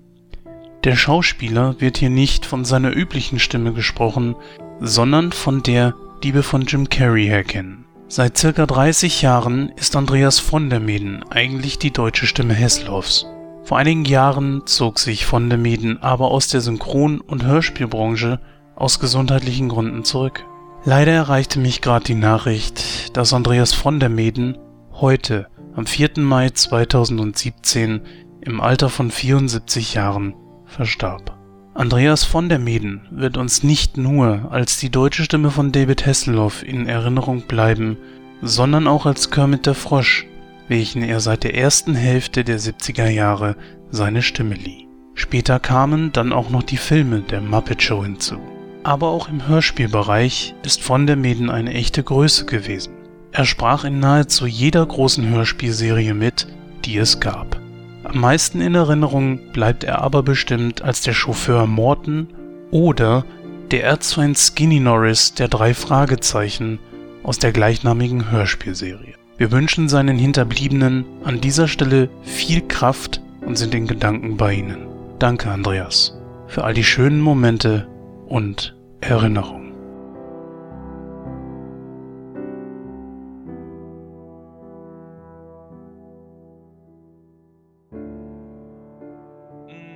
Wir den Film nochmal bewerten? Also, oder wir können ja auch kurz mal sagen, worum es in dem Film überhaupt geht. Das ist eigentlich ganz schnell erklärt.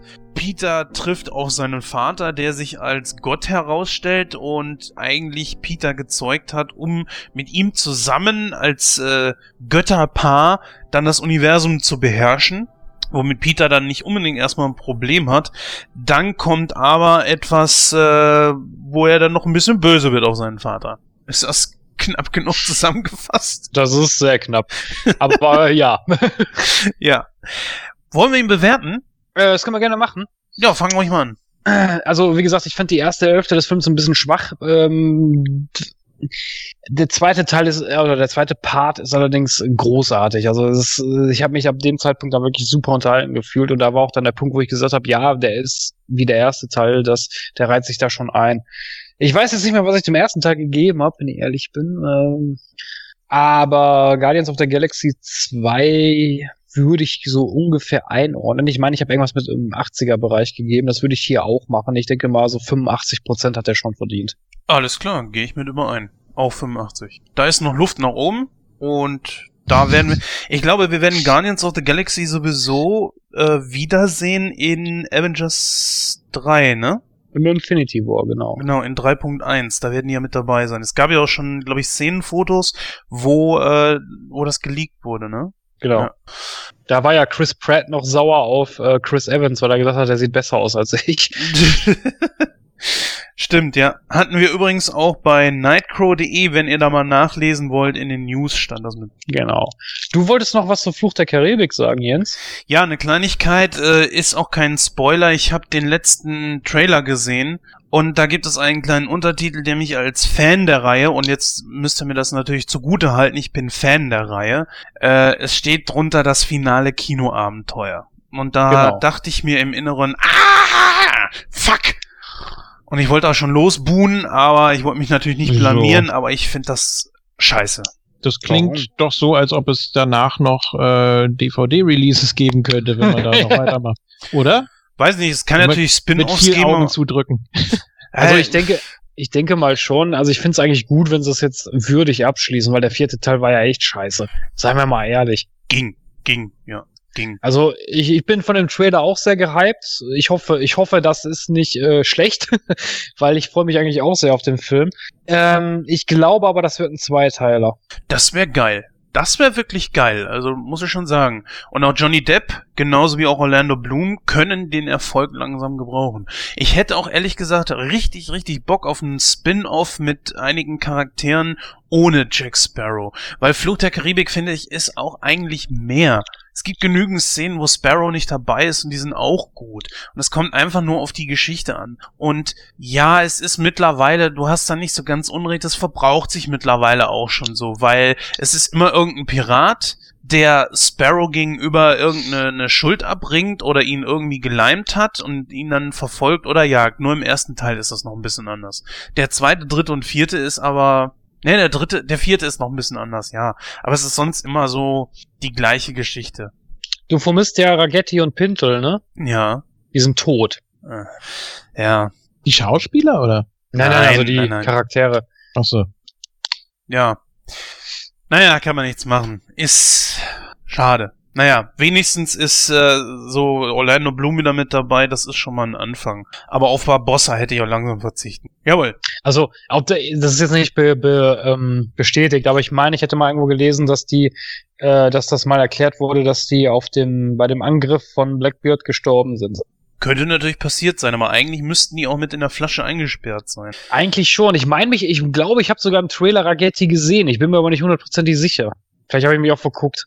Ach, man könnte so viel da rausziehen. Alleine hier den Piraten, wie hieß er noch? Hier der, der Asiate. Aus äh, Teil ist, doch, 3. der ist doch gestorben, der Asiate. Ja, gut, man könnte aber trotzdem ja einen Teil drehen, so ein Spin-off, wie er da irgendwie an die Macht gekommen ist, keine Ahnung. Ja, gut, das stimmt. Ne?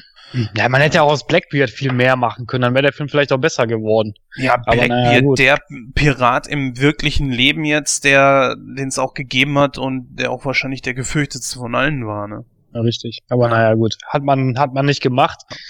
Deswegen hoffe ich ja, dass der fünfte Teil jetzt wirklich da nochmal alles raushaut. Vor allem, ich finde auch diesen, diesen Sarazar ziemlich cool. Also Salazar. den, Salazar. Sa äh, Salazar, wie sie den äh, So, glaube ich, Grieche oder, oder ist das Spanier? Spanier. Spanier, ja. Ja, die Animation sieht man ja schon im Trailer, ist mal wieder hammermäßig. Also da kann man nichts sagen. Die haben sich auch wieder was einfallen lassen. Doch, das kann sich sehen lassen. Die Geschichte, ich weiß gar nicht, ob es soll es doch um dies, dieses Mal um den Dreizack gehen oder so, ne? Genau, Neptuns Dreizack oder sowas, meine ich. Ja, höher geht's ja eigentlich dann noch gar nicht. Wobei, ich will, kannst du das sagen? Also, was, was soll der Salazar und seine Crew darstellen? Sind das Geister? Weil die sehen so ein bisschen aus wie die Crew von Davy Jones, ne? Ja, die haben so Anleihen davon. Ähm, ah, wie ist die Geschichte? Also, die waren ja verschwunden im, verschollen im Bermuda-Dreieck. Das ist ja die Geschichte, ne?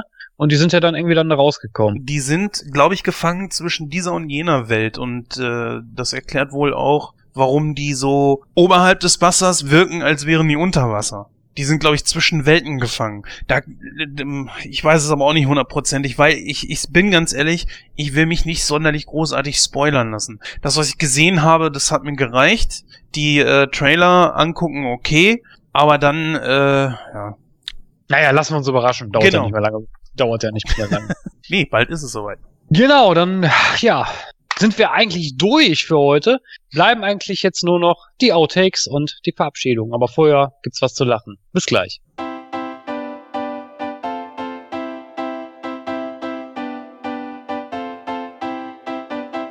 Es ist so schön, ein Salat zu sein. Oh yeah!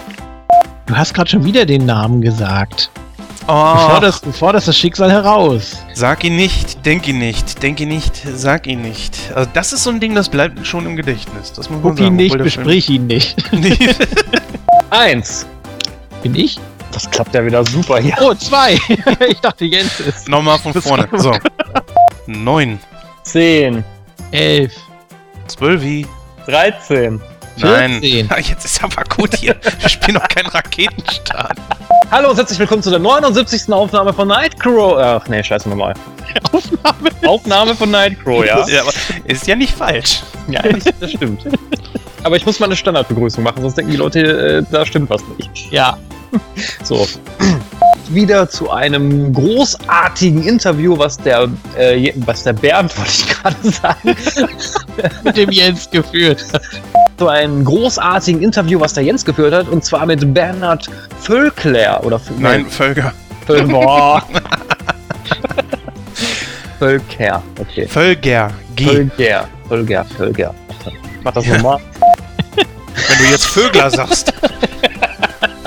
Mit dem Bernie fertig. Den Bernie, genau. Bernie, du alte Socke.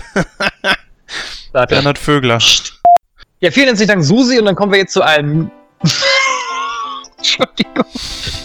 Vielen herzlichen Dank, Vögler. mit, mit Bernhard Susi. So, Bernhard Susi. Bernhard Susi, genau. Boah, ey. Warte. oh Mann. Ja, vielen herzlichen Dank, Susi, und dann kommen wir jetzt zu einem großartigen Interview, was der Jens geführt hat, und zwar mit Bernhard Völ. Das ist doch.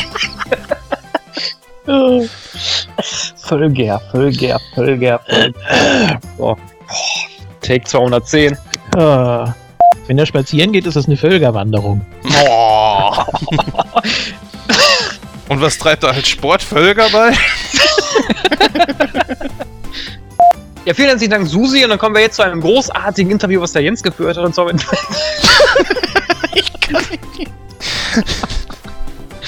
Also ich hole mir gleich ein Eis, wenn du so weitermachst. Ja, vielen herzlichen Dank, Susi, und dann kommen wir jetzt zu einem großartigen Interview, was der Jens geführt hat. oh Mann, scheiße. Ja. Boah, ey. Jedes Wort einzeln vielleicht. Du, du, du, du, du, du, du. Di, di, di, di. Oh ne, das kennt er nicht. Work Life.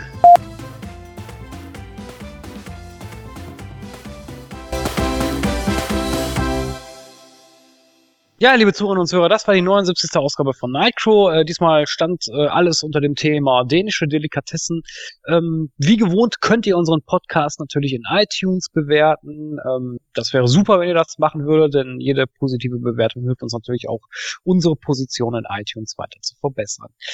Ja, ähm, Häuserhans, da wollte ich mal kurz was zu sagen. Und zwar ist, ich glaube, in Bayern macht man das oft, dass man den Beruf äh, voranstellt, dann wäre ich, Ja. zum Beispiel, dann wäre ich zum Beispiel der Chemie Christoph. und der Jens wäre wer? Becker. Der Bäcker Jens und der Julian. Gästeführer Julian oder Der- EDV-Berater Julian. Das ist ein bisschen zu lang, da muss ich noch was abkürzen. Das wäre der Computer Julian. So, also Computer Julian. PCJ Gordon- oder so. der Gordon ist der Pädagoge, das wäre dann der Pädagoge oder der Lehrer. Ja, der Lehrer hört er nicht so gerne.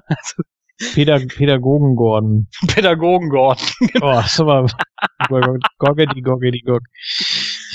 Ja, auf jeden Fall, ich äh, verabschiede mich an dieser Stelle und wünsche euch noch einen schönen Tag, einen schönen Abend oder einen guten Morgen, je nachdem, wann ihr diesen Podcast hört und sage einfach bis dann. Ja, ihr könnt uns nicht nur auch in iTunes bewerten, ihr könnt uns jetzt zukünftig auch unterstützen. Für jene, die nämlich bei Patreon von euch sind. Wir sind mittlerweile auch bei Patreon angekommen. Lang hat's ja gedauert und wenn ihr möchtet, könnt ihr unseren Podcast dort eben unterstützen. Entweder mit einer Einmalspende oder einem Abo. Das müsst ihr natürlich selber wissen. Wir würden uns natürlich freuen und jeder Dollar geht postwendend auch wieder zurück in unseren Podcast. Sei es drum, äh, dass wir damit den Server bezahlen, sei es drum für Werbeaktionen, irgendwas für euch, dass wir äh, Sachen planen können wie Ausflüge, Interviews etc. Denn auch das ist alles natürlich nicht umsonst und aus eigener Tasche bezahlt und finanziert. Gewinnspiele. Ja, Gewinnspiele ist natürlich auch so ein Thema, ganz genau. Also das hängt dann natürlich alles mit drin. Aber ich glaube, dass jeder Zuhörer von uns mit Sicherheit schon irgendeinen anderen Filme-Podcast mal gehört hat. Und die meisten Podcasts sind natürlich auch bei Patreon. Früher war es, glaube ich, ähm, Julian, was, was war früher nochmal, was jetzt so eingeschlafen ist? Äh, Flatter, ne? Aber ich Flatter, glaube, das gibt's genau. trotzdem noch. Ja, Flatter gibt's noch, genau. Ähm, es ist nur halt neben irgendwie nichts mehr los. Ich glaube, dass Patreon denen da echt da den Rang abgelaufen hat. Deswegen sparen wir es uns, uns dort dann jetzt anzumelden. Vielleicht machen wir es irgendwann noch, aber ja, vielleicht machen wir es auch irgendwann, dass ihr uns gerne auch über ähm, PayPal unterstützen könnt. Äh, Wir denken auch gerade darüber nach, ob wir exklusiven Content machen für die Leute, die uns unterstützen möchten, dass ihr dann da auch entsprechend was von habt. Da sind die Planungen noch nicht sonderlich groß vorangeschritten, aber wir bleiben dran. So, Übrigens- jetzt habe ich mal wieder. Übrigens planen Ja. wir auch Nightcrow, der Film. Da machen wir eine Crowdfunding, äh, äh, äh, ähm, ne, äh, Projekt auf und da könnt ihr uns gerne unterstützen. Crowdfunding ist das Crow, Stichwort, ne? ach ja, glaube ich, ist Crowd, habe ich gesagt, ne? Crowdfunding meinte ich, ja. Natürlich. Geiles Wortspiel. Ja, ja, man merkt, Geht. Gordon ist nicht da und ihr fangt wieder an. Jetzt wollt ihr ihn hier irgendwie ersetzen. Ich habe natürlich keinen doofen. Das Nein, muss das der geht Julian nicht. machen. Der Julian muss jetzt den doofen Spruch bringen. Ich habe keinen doofen Spruch. Also es hat mir wieder viel Spaß gemacht hier mit euch und ich finde das immer ganz interessant, wenn man einen Film gerade erst gesehen hat und dann gleich auch schon so die ersten Rezensionen oder in die Diskussion mit einsteigt. Das war hier wieder mal der Fall. Und das macht mindestens genauso viel Spaß, wie über Filme zu reden, zu denen man schon unfassbar viele Gedanken gesammelt hat und die man schon 20 Mal gesehen hat. Und es hat alles wirklich was für sich und äh, es macht immer wieder richtig, richtig Spaß. Wir haben jetzt so eine kleine Europatour gemacht, irgendwie, so die letzten Ausgaben. Wir hatten heute Dänemark, wir hatten schon Italien mit Bud Spencer, wir hatten äh, kein Pardon aus Deutschland. Vielleicht setzt sich das ja so ein bisschen fort, dass wir einfach aus Europa so ein bisschen was machen. Wir haben ja auch schon vor einigen Monaten Shaun of the Dead gehabt, also einen britischen Film. Mal sehen, was da noch so auf uns zukommt. Und Stirb äh, langsam fünf müssen wir auch irgendwann machen, dann gehen wir- geht's nach Moskau. Oh, Also Russland. ja, ist gut. Ist dann halt eben nur kein Film aus Russland, weil mein Russisch ist leider ehrlich gesagt gen Null. Ja, Synchronisation gibt's ja auch da, ne? Das ist Du musst ja nur, in Russland kommst du mit einem Wort durch. Wodka. Wodka. Gut, dann ja, ganz im Zeichen unseres Hauptthemas bedanke ich mich dann, sage Mangetakt und Farewell. Tschüss. Jens. Ja, was denn? Und? Au.